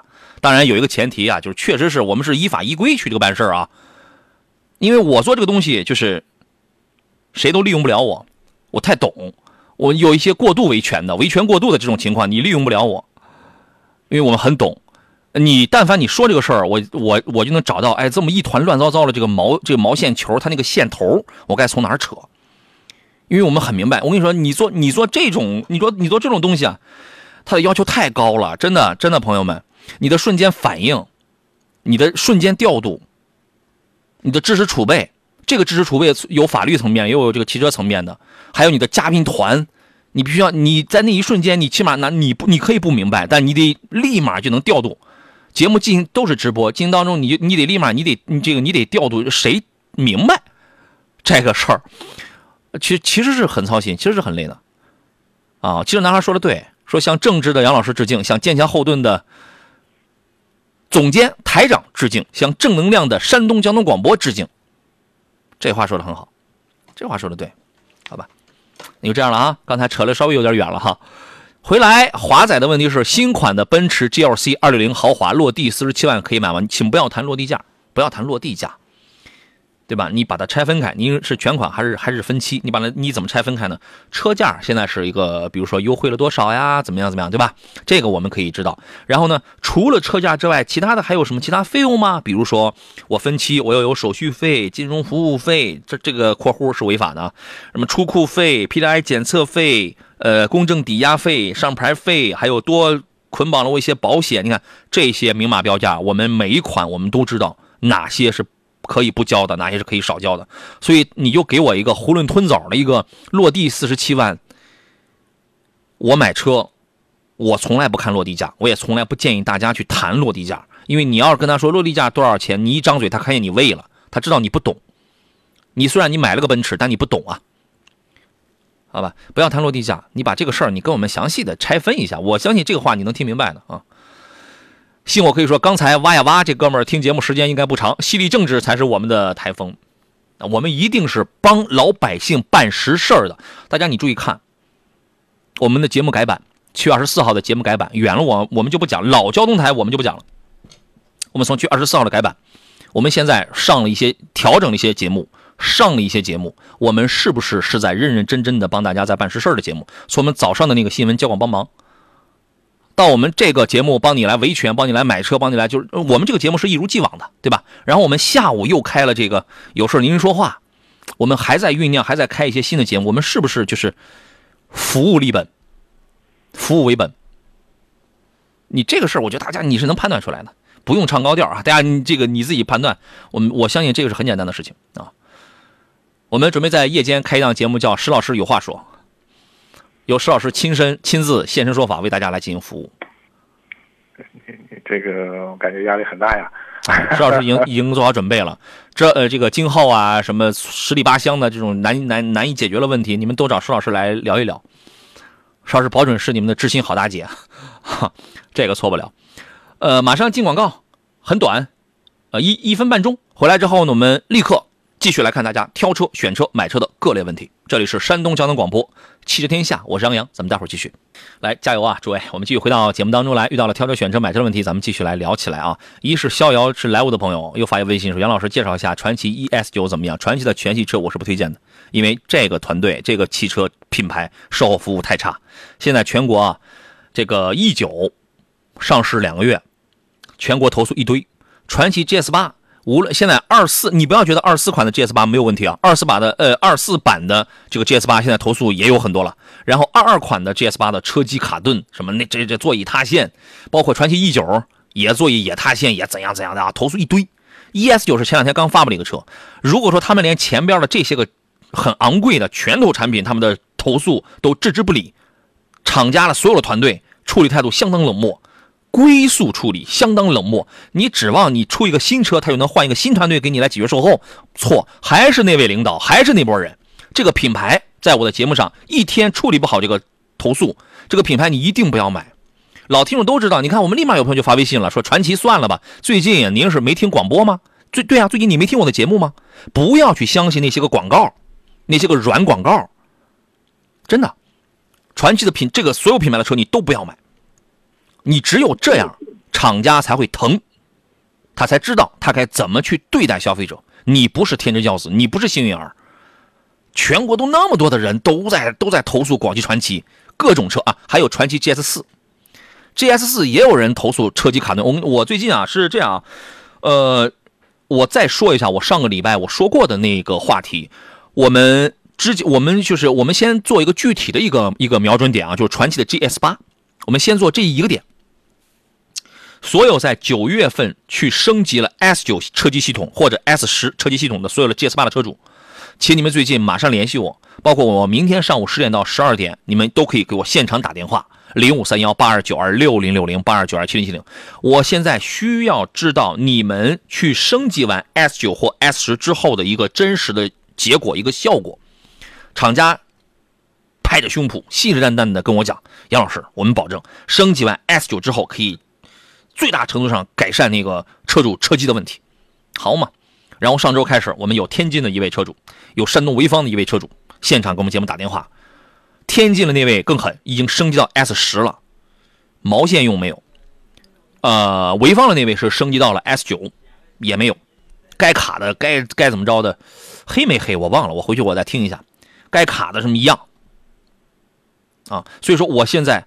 我需要通过你们的实际的反馈来帮助你们继续去追厂家，去追责厂家。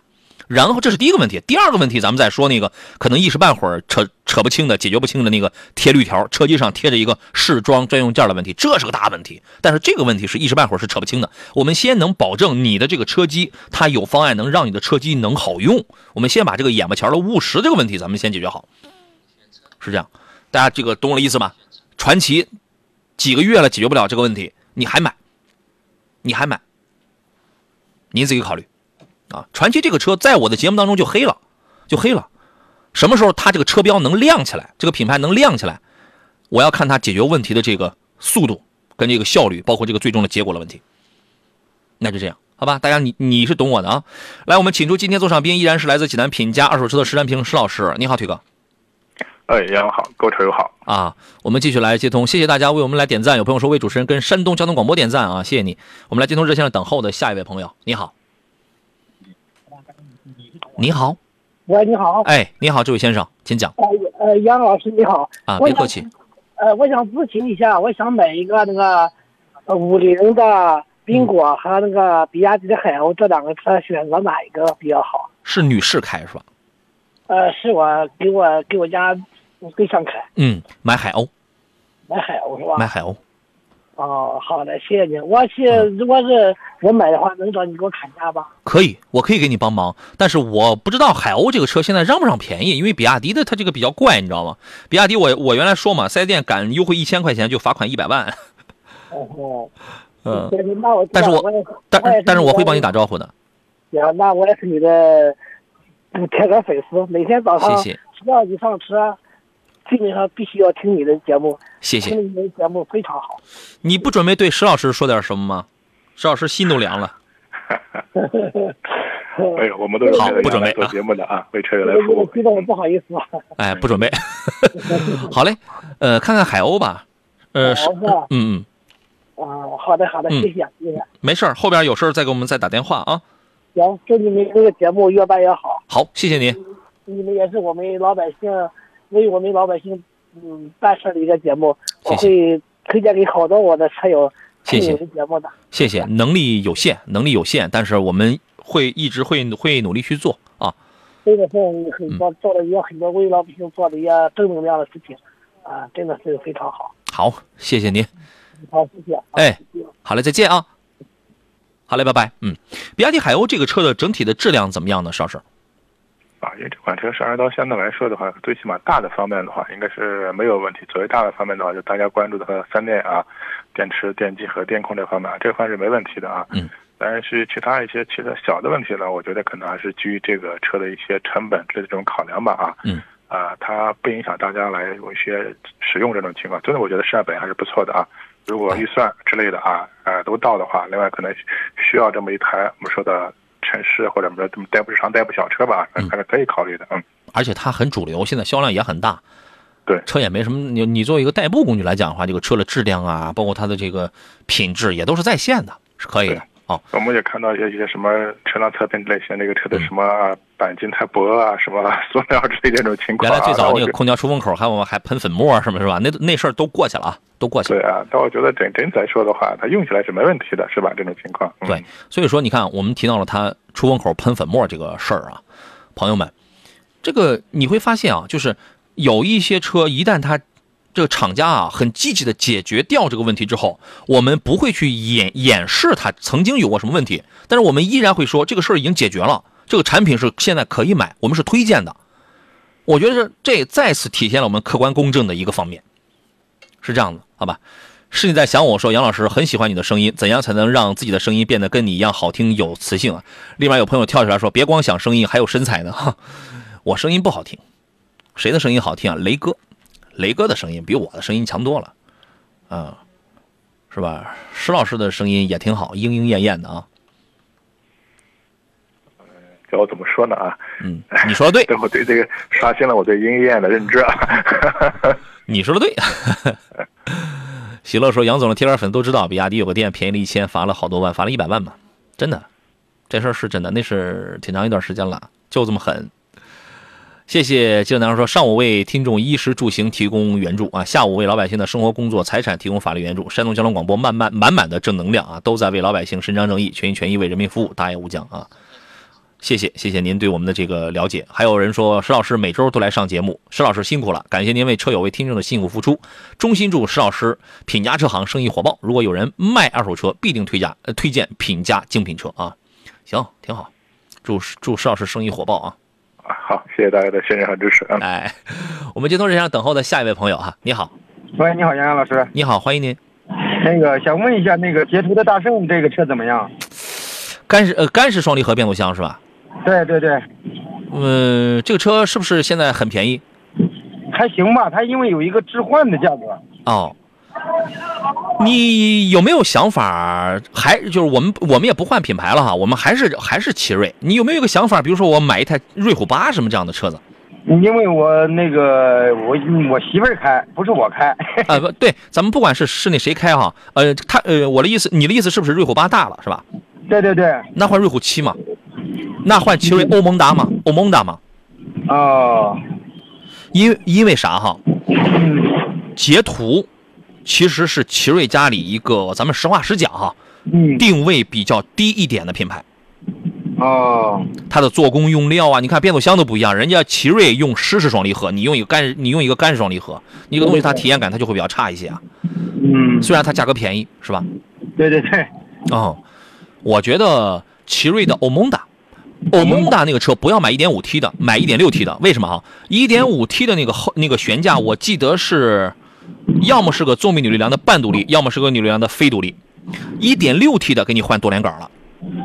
是吗？哎，你不信你去查一查，你去印证一下。所以，如果他嫌瑞虎八这个车过大的话，就买瑞虎七或者买欧蒙达。欧蒙达，哎，嗯，那行，我就就是现在就是考虑的就是那个一现在看的就是一个那个捷途的大圣，还有一个那个呃哈弗的大狗。对呀，你买哈弗大狗也行啊。石老师，您是什么意见？哈弗大狗，他嫌哈弗大狗太费油，他说。嗯，车大呀。嗯，听听石老师的建议吧。媳妇儿居家过日子，好手。哎，这这个车到底是给谁买的？这是？你给我对象，我对象他们他开。呃，可以看一下这个欧文达，是吧？我觉得整个这个一点六的啊，这个动力，包括这个车的一些颜值方面呢，也相对说也比较年轻一些这种情况啊。啊，那个大狗的话，我觉得方方正正啊，那个这块可能空间有优势，但是呃，是你需要这么大的车吗？啊，我觉得可能欧文达完全就是日常家用代步完全够用了，嗯，就是它的油耗各个方面也会更经济一点，嗯。所以说，施老师推荐是欧盟达，就是这位先生，你哎，您那边电话噪音可能会比较大一些。施老师推荐是欧盟达。对对，我就回来去看看欧盟达吧。哎，好，您看一看。谢谢您，杨老师。没事没事，不客气啊。好嘞，再见。嗯，拜拜拜拜。哎，应该是在户外啊，这个风声还是比较大的啊。来，继续来看大家的问题。呃，平安师傅说，大众的 ID 三是不是最近涨价了？有这个消息吗？哎，我听到是 ID 四降价了，ID 三涨价了吧？ID 三前段时间价格挺好的呀，就十一左右的，十一万多一点，挺好的，别涨了，对吧？这一降价吧，哎，一个月哐哐哐六千多台的这个六七千台的这个销量，它这个价格当年不动的时候，一个月大概在四千多四千多到五千台，对吧？降降价，然后销量蹭蹭的往上上一上，嗯。还有朋友说，杨老师一年一万公里左右，家里呢还有一台大众途凯啊，有一台大众途凯小 SUV，想再来一台大一点的 SUV，可安充电桩，十五万左右的纯电混动，国产合资都可以，操控好点，车机系统好一点，小毛病少点，帮忙帮忙推荐一下。十万左右不要买合资的插电混动 SUV，没内容、没技术、没没货、没东西啊！买谁呢？操控要好，车机还要好一点的啊！我刚想给你推荐两个车，但我觉得车机可能都一般化。一个是银河的 L 七，操控性好吧，对吧？但车机好像我听他们说好像一般情况呀。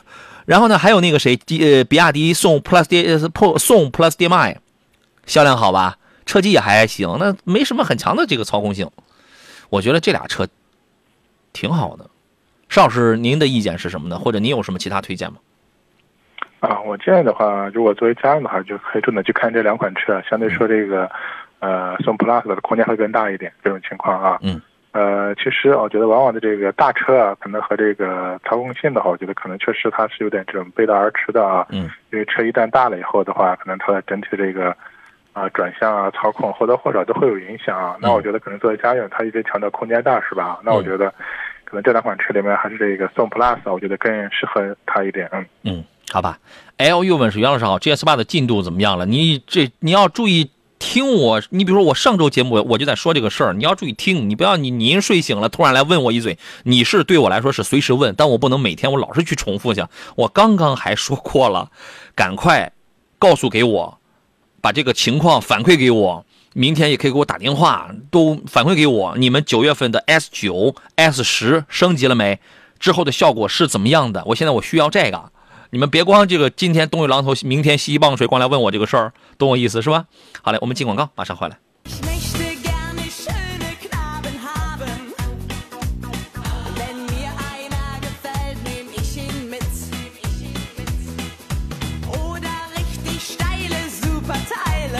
那各位到了中午的十一点三十三分，我们继续回到山东交通广播为诸位直播的《汽车天下》的节目当中来。我是杨洋啊，还剩半个小时，反正遇到了挑车、选车、买车的各种问题的话，各位都可以跟我们来讨论啊。直播电话是零五三幺八二九二六零六零或零五三幺八二九二七零七零啊。另外呢，还可以在山东交通广播的微信公众号里边来发送文字来进行留言啊，也可以在杨侃车的抖音号当中来进行提问。刚才说到了这个捷途大圣，有朋友发一微信说大圣也是失事的了，嗯，是吧？那他换失事了会好一点，但是你改变不了，就说这个捷途的这个。品牌定位依然是低端的呀，三四线的走三四线的，然后你改变不了它的这个做工依然是比较一般的呀，对吧？可以，它换湿式的肯定比原来的那个干式的要好一些。好像它那如果是湿式的话，应该是青山变速箱。但是奇瑞其他的车是用什么呢？奇瑞啊，大部分都采都采购的是哥特拉克。哥特拉克是不是会更有名一些啊？对不对？所以说还是我我们还是考虑到，因为买车我们不是只关心一个变速箱，淘汰掉它呢，也不是说只是因为那个变速箱的问题，定位、做工啊，对不对？是意思啊？云山亮家说，零六年开单排货车的时候，最轻松快乐的事情就是听杨洋的节目。你现在更是正义的化身，因为这个社会想正义，怎么怎么怎么怎么着啊？不，不要去说那些话啊。正义的人还是大有人在的，还是啊？我们还剩半个小时，各位选车买车问题，我们开通热线，还有各种联络方式，您都懂得啊。我们继续来聊起来。坐上宾的是来自济南品家二手车的石占平石老师，你好，腿哥。哎，杨好，购车友好。刚才我们有没有一个遗留问题啊？我我们刚才有没有遗留问题？什么那个途凯那个什么，我们已经说完了是吧？说过去了。啊，说完了那个车。嗯。哦，行行。超有一个问题，说特斯拉 Y 和奥迪 Q 四该怎么去选？你这差点价格吧？除非呢，你是想买顶配的奥迪 Q 四吗？奥迪 Q 四啊，Q 四的 a t r o n 啊，这个车我跟大家讲啊，你就买个低配的其实就可以了，买个四零的后驱就可以了。再贵我就觉得不大值当的了。你看它其实就就是大众的 MEB 的这个平台，它就是大众的 ID 四。啊，但是可能 logo 不一样啊，然后呢，有些做工啊什么感觉也都这个不太一样哈。你看同平台吧，前排后果的刹车什么这些都是完全一样的。这个车的入门价现在低配应该在二十三左右，我个人觉得这个车对它的这个就这个质量来讲的话，应该在二十一左右是合适的，因为它一定是比大众 ID 四的品牌这个价格上你要要加个几万块嘛。那么你就没必要去买全驱的双电机的这个 Q 四了。你买个二十三万的这个就可以了，那 Mo 那 Model Y 现在入门是二十六，所以这俩车呢，一个更像是新兴人类，一个是传统豪华品牌。我们先抛开，因为这车我们都开过，我们先抛开驾驶这个层面上来讲啊，我们先聊点就是它的形象力、品牌力。您觉得这俩车在哪些方面比较有聊头、比较有区分呢？石老师？啊，这是我个人观点啊。如果 Model Y 这款车型的话，我建议还是买二十九万多那一款啊。就那个它那个全驱降完价之后的那个是吧？对对，那一款车型，因为它这个二十六万多这款 Model Y 的话，其实啊，发现它的电池、电机啊之类的是吧？其实和特斯拉主打的一些什么那些，呃，它的一些包括什么啊，三元锂电池啊，什么力这个异异步交流电机啊，可能都不沾边是吧？这种情况，我觉得可能主要是为了拉低这款车的一个售价啊。是，因为它的好好的东西的话，我觉得可能这款车上基本上。都没有用用太多这种情况啊，只能说是你买到一个特斯拉的一个品牌这种情况啊。嗯。啊，至于说到这个呃奥迪 Q 四 e-tron 的话，我觉得我的观点也是啊，买一个入门级的啊，也毕竟它是一个豪华品牌的水印在这里面，其实内饰的一些做工用料还不错，是吧？啊，就是一个新能源车啊，但是如果你买它的再高价格再高的话，其实我觉得可能产品力就就一般了啊。嗯，就没必要。性价比性价比也不高了。嗯，对。我们不就是我咱们说的直白一点啊？我们凭什么去买这么小的一个奥迪 Q 四的一个小电动车？你又跑不远是吧？空间有那么的小，凭啥？哎，咱们说白了，咱们说直白一点，不就是因为我们花个二十万出头啊，咱们就可以买一个奥买个奥迪的这个电动车嘛，是吧？那你要太贵，那那就没必要了。但是这个车从空间的实用性，包括这个车机的功能，这。呃，还有那个 A P，就是 Autopilot 的那个 Auto Autopilot 的那个这个这个自动驾驶这个，因为奥迪的这个 Q 四啊，它能给你的是基本的、很朴素的、很标准的、规规矩矩的 L 二，它能给你这个啊，该有的偏道预警，它不能给你，它好像是不能给你纠正方向盘，还是我关了呢？我也我也我也忘了，反正你该有的什么报警啊、主动刹车这些它都有，就是很规矩。但是从这个主动更智能的这个安全的这些东西上讲，一定是特斯拉会更好一些。包括那个空间，对吧？Q 四那空间太小了，Q 四的话后备箱挺大啊，算紧凑的，那特斯拉是一个中大型的，是吧？对对对对对，也有差别，嗯。对，而且在你再说那个操控，Q 四开起来悬架也挺硬，但刹车是太线性了，说白了就是近呃近乎软的那种线性了。你看一个宝马的，它那个刹车，首先你我还没刹车的时候，前方保持一定车距的时候，人家就有一个自适应刹车。人家这个车就主动的给你收了一下了，然后我再刹就没问题。奥迪是好家伙，你必须你必须你得提早踩啊，而且你得踩踩挺有挺用劲儿，你知道吗？那特斯拉在这个方面，它硬归硬，它颠归颠啊，它这个操控性上它比它要的好一点啊，所以你考虑一下吧。一这里边有很多的不一样的地方，价格呀、什么操控啊、空间啊、车机，它有很多不一样的地方，您自个儿考虑一下啊。我们接通热线上等候的胡先生他的电话，你好，胡先生。喂，你好，你好，欢迎您。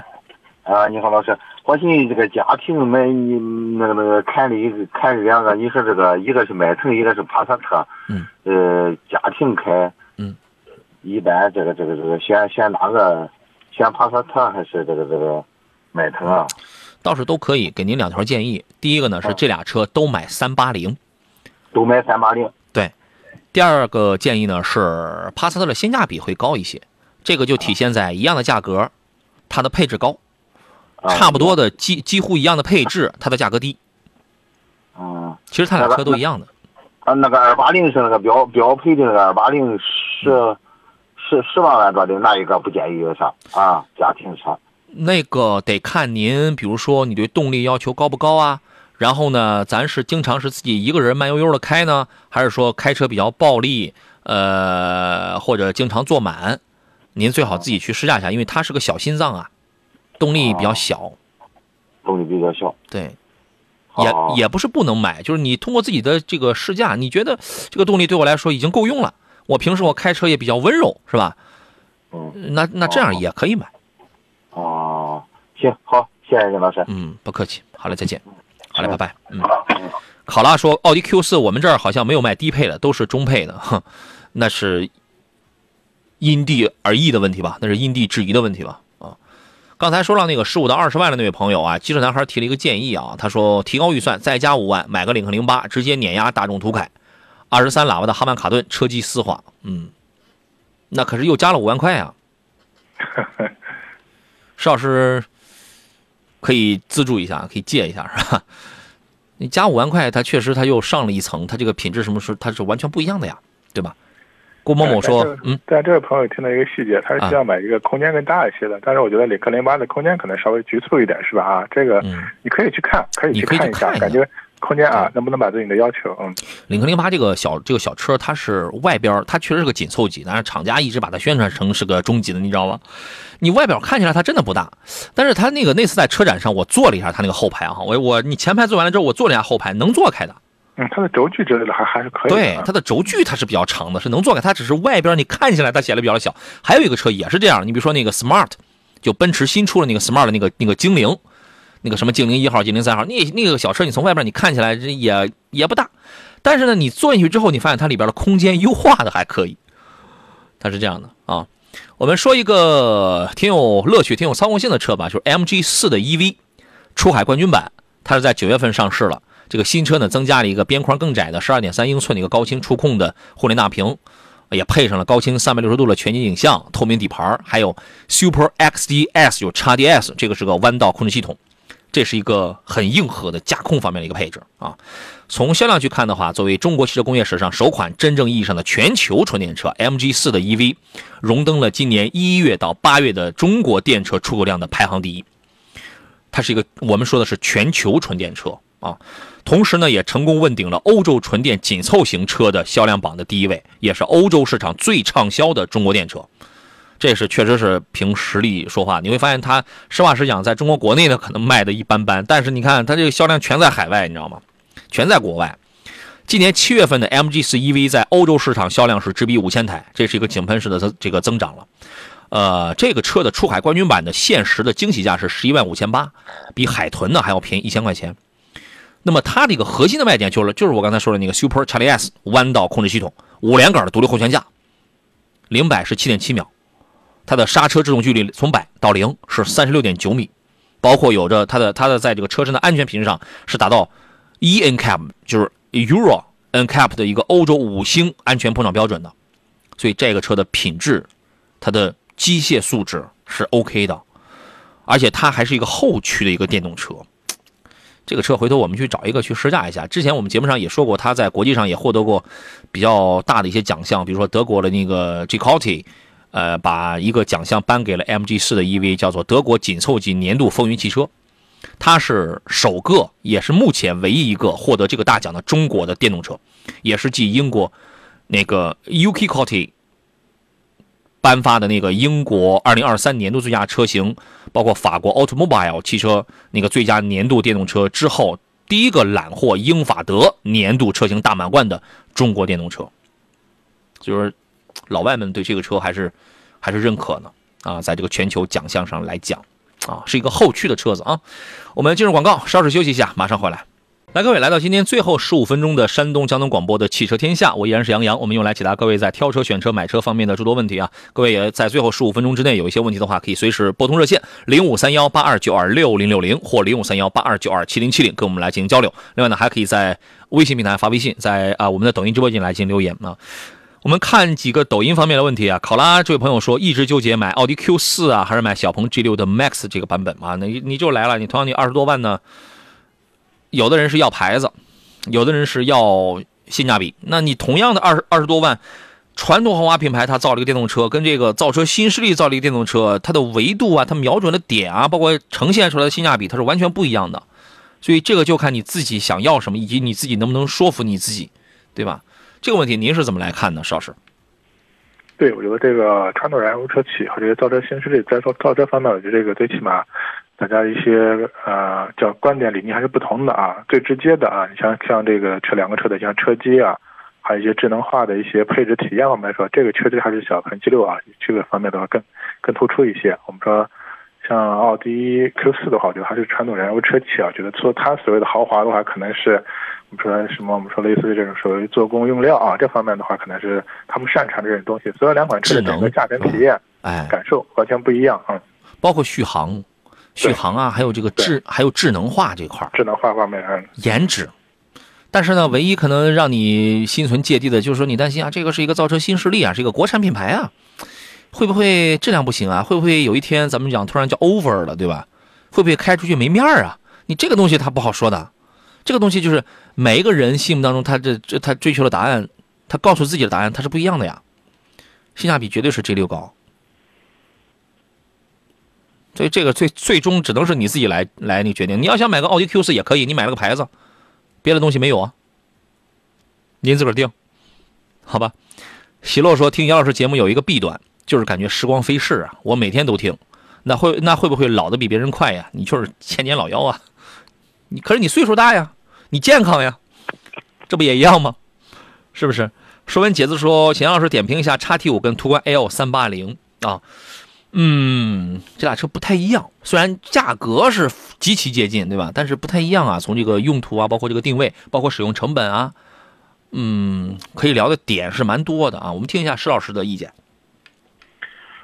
嗯，凯迪拉克叉 T 五的话，首先我们说它还是有这种豪华品牌的属性在里面的啊。其实包括这款车，我觉得它的整体的做工用料啊，包括配置方面还是不错的。另外，这款车就是最大的特征，它是一个后驱车，是吧？啊。那所谓后驱的话，我们说主打这个运动和操控啊，这方面的特征会更明显。那相对说，我们这个他说的这个帕萨特是吧？哈，呃，和途观 L，途观 L 的三八零，途观 L 的三八零是吧？哎，叉 T 五跟途观 L 三八零，嗯，呃，三八零来说的话，我们说也是一款这种中型 SUV 吧。我觉得这款车现在整体来说的话，我觉得可能它的性价比啊、空间啊各个方面还是不错啊。但是整还是我们说在在这个品牌力方面的话，两款车我觉得它的这种产品定位不一样啊，所以整体的话，就是内饰啊这种风格感、风格啊方面还是有差别的。嗯。嗯，我觉得啊，是我们这个这个问题，我们可以聊的点有很多。开呢，这俩车都不都不难开。叉 T 五因为这个车身相对更紧凑一些，是吧？你会感觉这个车会更偏硬朗一点。实用性上，途观 L 肯定要更好呀。你买三八零的话，它多了这这个俩座呀，虽然那俩座也没有多宽敞，你不用你可以放倒啊。你用的时候临时你可以应急啊。使用成本上去讲，都是二都是二十来万的车了，那途观它保养费用什么，它它就更便宜啊。对吧？所以说，这俩开起来的感觉，叉 T 五能好一点。实用性上、性价比这个东西上，肯定是途观 L 要更高。使用成本上也是途观 L 要更那个。品牌力上，那你懂得是吧？那有的人是奔着牌子去的，有的人我觉得无所谓，反正叉 T 五现在也就二十来万。对，另外呢，其实发现内部的一些做工、用料、材质方面的话，这个我觉得还是叉 T 五这方面的话，你毕竟豪华品牌这方面更有优势一些。嗯啊，叉 T 五也到了该改款的时候了，那车太老了。所以它为什么这么便宜，就是因为它还没改，就是因为它老，哦，所以您自个儿定一定，看你侧重哪个方面吧。你要你要你如果在你心里你觉得牌子压倒过一切，你就实话实讲，你就问你自己就好了。如果你觉得牌子更有面压倒一切，你还管那些干什么？直接你就你就买个二线的凯迪拉克，这不就完事儿了吗？啊，还有朋友说杨杨老师，请问二十万能买到问界吗？有推荐吗？二十万买不到吧？应该你要是裸车价格的话，你得是不是是不是得上到二十四左右啊？你问一下，问界 M 五，M 五现在入门价格它的标价应该是在二十五万九千八，我觉得现在是不是二十三四应该应该差不多。M 五是台很好的车子，全铝底盘，前双叉臂，独立悬架，后多连杆独立悬架，那是个开起来很爽。它的底盘比 M 七都好，它只是没那么大。刚才问那个奥迪 Q 四 e-tron 跟那个小鹏 G 六的那位朋友说，主要怕小鹏倒闭，系统不能用了啊，这个谁能预测呀？石老师怎么看这样的问题呢？嗯，怕小鹏倒闭是吧？啊，但是可能近期的话，我觉得一个小的关于小鹏的一些动作啊，一个是近期倒不了，这个大众注资了是吧？啊，另外它可能现在小鹏的话又做这个所谓线下的经销商体系的啊这样的一个一个建设，那我觉得可能啊短期之内的话应该是没有什么太大的问题啊，毕竟我们是又融到钱了嘛，是吧？又又弄到钱了，又弄了五十亿，又又融到钱了啊，是这样啊。对。你还是要考虑，你这个时候它是个预测题，没人没人能够预测。汽车本身就是个兼并重组，以后也不一定有奥迪啊，也不一定有奥迪。你会觉得什么这种百年车企倒不了？克莱斯勒年头久吗？福特是吧？这种年头久吗？起亚起亚现在年这个年头短吗？这个年头短吗？不是年头久啊。刚才说的那几个年头短吗？起亚现代不是应该应该叫现代起亚啊？那个年头短嘛？对吧？就有的时候考虑的考是应该考虑，但是也不必考虑那么的自己为难自己啊。七七说，H L 跟五二五 L I 该怎么去选？选五二五，最好能买到五三零。途胜 L 性价比怎么样？途胜 L 的这个性价比呢，得看你怎么论啊。你要是跟这个价位的同价位的国产优秀的几个国产车比的话，它性价比是很低的。但是你要是比如说我要跟荣放。我跟我跟盖板的荣放跟 CRV 这种了，我来比比性价比怎么样？那它性价比是挺好的，它性价比是高的。为什么它便宜啊？你买个荣放，你买个 CRV 有，请问有低于十六万的吗？没有吧？但途胜 L 卖多少钱？十二三万，这不性价比这不就出来了吗？那么你在十二三万，如果你去买几个主流的奇瑞的、吉利的、那个长安的这等等这几个非常优秀的主流的国产品牌的话，你会发现途胜 L 就没什么性价比了啊。但是这个车是推荐买的，是推荐买的。就是我们是把这个事儿给这个说明白，因为这个车它没毛病，你知道吗？它开不坏，它没毛病。您对这个车的评价怎么样？啊，对我说这款车你要看它的性价比，关键你和谁比是吧？啊，那么在合资品牌里面的性价比还是不错的，但是和国产品牌确实，我们家国产品牌的一些车型，我觉得你要论性价比的话，我觉得可能很多合资品牌它是比不了的这种情况。另外就关键是，就是你对这个车的一些，包括品牌也好，对这个车的一些具体这种。要求啊，能不能满足你是吧？这种情况啊，你可以再去综合对比看一下吧。嗯，对啊，郑天哥这位朋友问了我一个我一时竟然语噎、一时凝噎的问题。他说：“杨老师，你身边的高个子人群一般都开什么车？没有，我身边我就是最高的，我一米七，我就最高的。我身边全是霍比特，全是霍比特人。我还真没注意到我身边高个子人都开什么车。我身边也有个子还不如我高的，人家那开的那车都是比我大多了，是吗？石老师比我高，石老师确实比我高，石老师一米六几，一米六二，好吧？一米六二啊，那我就一米三了，是吧？好，石老师开什么来着？石老师经常换车。我和这个朋友是不是对这个车的一些空间是吧？我可能可能有要求是吧？啊，嗯，其实这种情况我是建议的，还是你真的有必要去自己去那个亲自啊去试乘试驾一下。自己去。啊，我们再说再通俗点，你包括同样是个头高一点的，有些人可能这个腿长是吧？啊有的人上半身长，上半身长腿短啊。啊，对，做这个车哪有这样的？也会也会不一样的这种情况啊，是是这样的啊。一般来说，你看有他，你个子高，你说你一米八、一米一米九，你要两米多那种肯定不行了哈，那种太高了。一般一米八多、一米九多了，一般我们大部分车我们坐前排，你调低座椅往后调，一般没什么问题，但只不过就是后边就没法坐人而已。对，嗯嗯。好吧，这个我建议，因为我也一下子我真想不上来，我身边高个子人都开啥车，是吧？我还这个问题我也不知道该该怎么回答你。以前我身边的朋友可能个头有比我高的，体重比我大的，人家开个奥拓也开了好多年，开的也挺好，是吧？人家 Kobe Bryant 还有那个什么，是不是那个 Shaquille O'Neal 是不是都开 Smart 了？是不是？他俩谁开 Smart 来的？那个是个广告，我忘了。有朋友说高个子买高顶的福特全顺，哎，这个可以。我能坐一坐吗？请问啊，来，咱们接通热线上等候的商先生，他的电话。你好，哎，你好，杨老师。你好，商先生，欢迎您。呃，我有，我这样吧，我有两个问题，我简单的给你咨询一下，好吗？您您别客气，您请讲。啊，呃，我有一台那个 A 六的新能源，是一八年十月份的车。嗯。呃，请请老师麻烦您给我估价一下，现在这个车多少钱？嗯。另外还有一个问题呢，是五十万左右，嗯，我想买一台 SUV，嗯，看看能不能给个很好的建议，谢谢。好，第一个问题，那个施呃施老师给来一个。啊，是 A 六的新能源吗？嗯，对。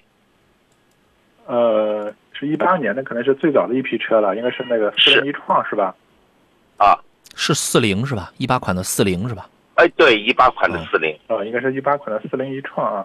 呃，现在这款车车况怎么样？这个跑多少公里了？跑了七万七万七万公里，呃，不七万多吧，七万稍微多一点。七万多是吧？啊，因为我印象里面这款车其实它插电混动的话，它的这个充电续航也不是特别长，是吧？啊，哎，几十公里吧。对，说是六十公里，实际跑也就是五十二三公里，就很好了，已经。哦，那还那实际达成率挺高的了，已经。是是。对，所以这款车就典型的我们叫政策车嘛，可能厂家为了靠这个新能源政策，就做出这么一款车来。早些年的话，我觉得可能这个产品力确实还不是特别高啊。另外的话，一八年到现在我们说也有这个五六年时间了，那这款车市场属于比较小众的车型，保值也没有优势啊。现在这款车你卖它肯定是上不了二十万了，我觉得可能大体的话，这个十六七万啊这样的一个价格，呃，因为比较小众，就是它的溢价空间会比较大。嗯。啊。这个价格您综合参考吧，啊。好，好，谢谢。第二个问题是，您是五十万 SUV 是吧？哎，五十万左右，你给我考虑一一台 SUV 看。有什么具体的要求吗？比如说品牌啊、能源的方式啊、几个座呀什么这一类的。主要是实用吧。实用啊。座啊，五座左右就可以，五五个座就行。嗯。豪华品牌吗？呃，也可以。嗯，您今年多大年龄？呃，冒昧的问一下。五十一岁。是吧？我感觉那个沃尔沃 x C 九零这个您要不要看一看？这个喜欢吗？我感觉这个车蛮合适的。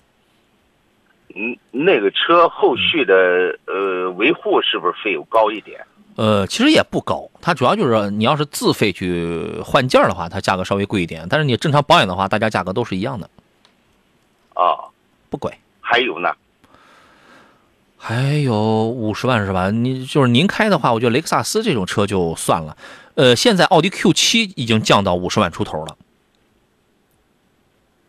这个要不要看一看？呃，也可以，也可以。哎，对，这个你还看？石老师还有什么别的？比较符合咱们这位先生的？呃，如果像那种要求比较低调的话，途锐是不是可以看一下？啊，途锐就太低调了，是吧？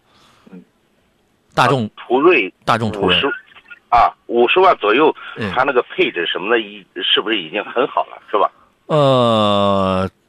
也谈不上特别好吧，应该是一个要么是低配，要么是次低配，应该是次低配。哦哦哦哦哦，好，谢谢。哎，这几个您可以先看一下啊。好好好嘞，谢谢谢谢，不客气不客气，好嘞，再见。嗯嗯，拜拜。哎，今天节目时间关系，我们就进行到这儿。再次感谢济南品家二手车的石山平老师来做客，咱们下期节目再见。哎，好的，再见。好嘞，祝大家午餐愉快。节目以外，各位可以在全网搜索“杨洋侃车”，我们继续交流。接下来您将听到的是山东交通广播畅游天下。明天明天上午十点，咱们再见，拜拜。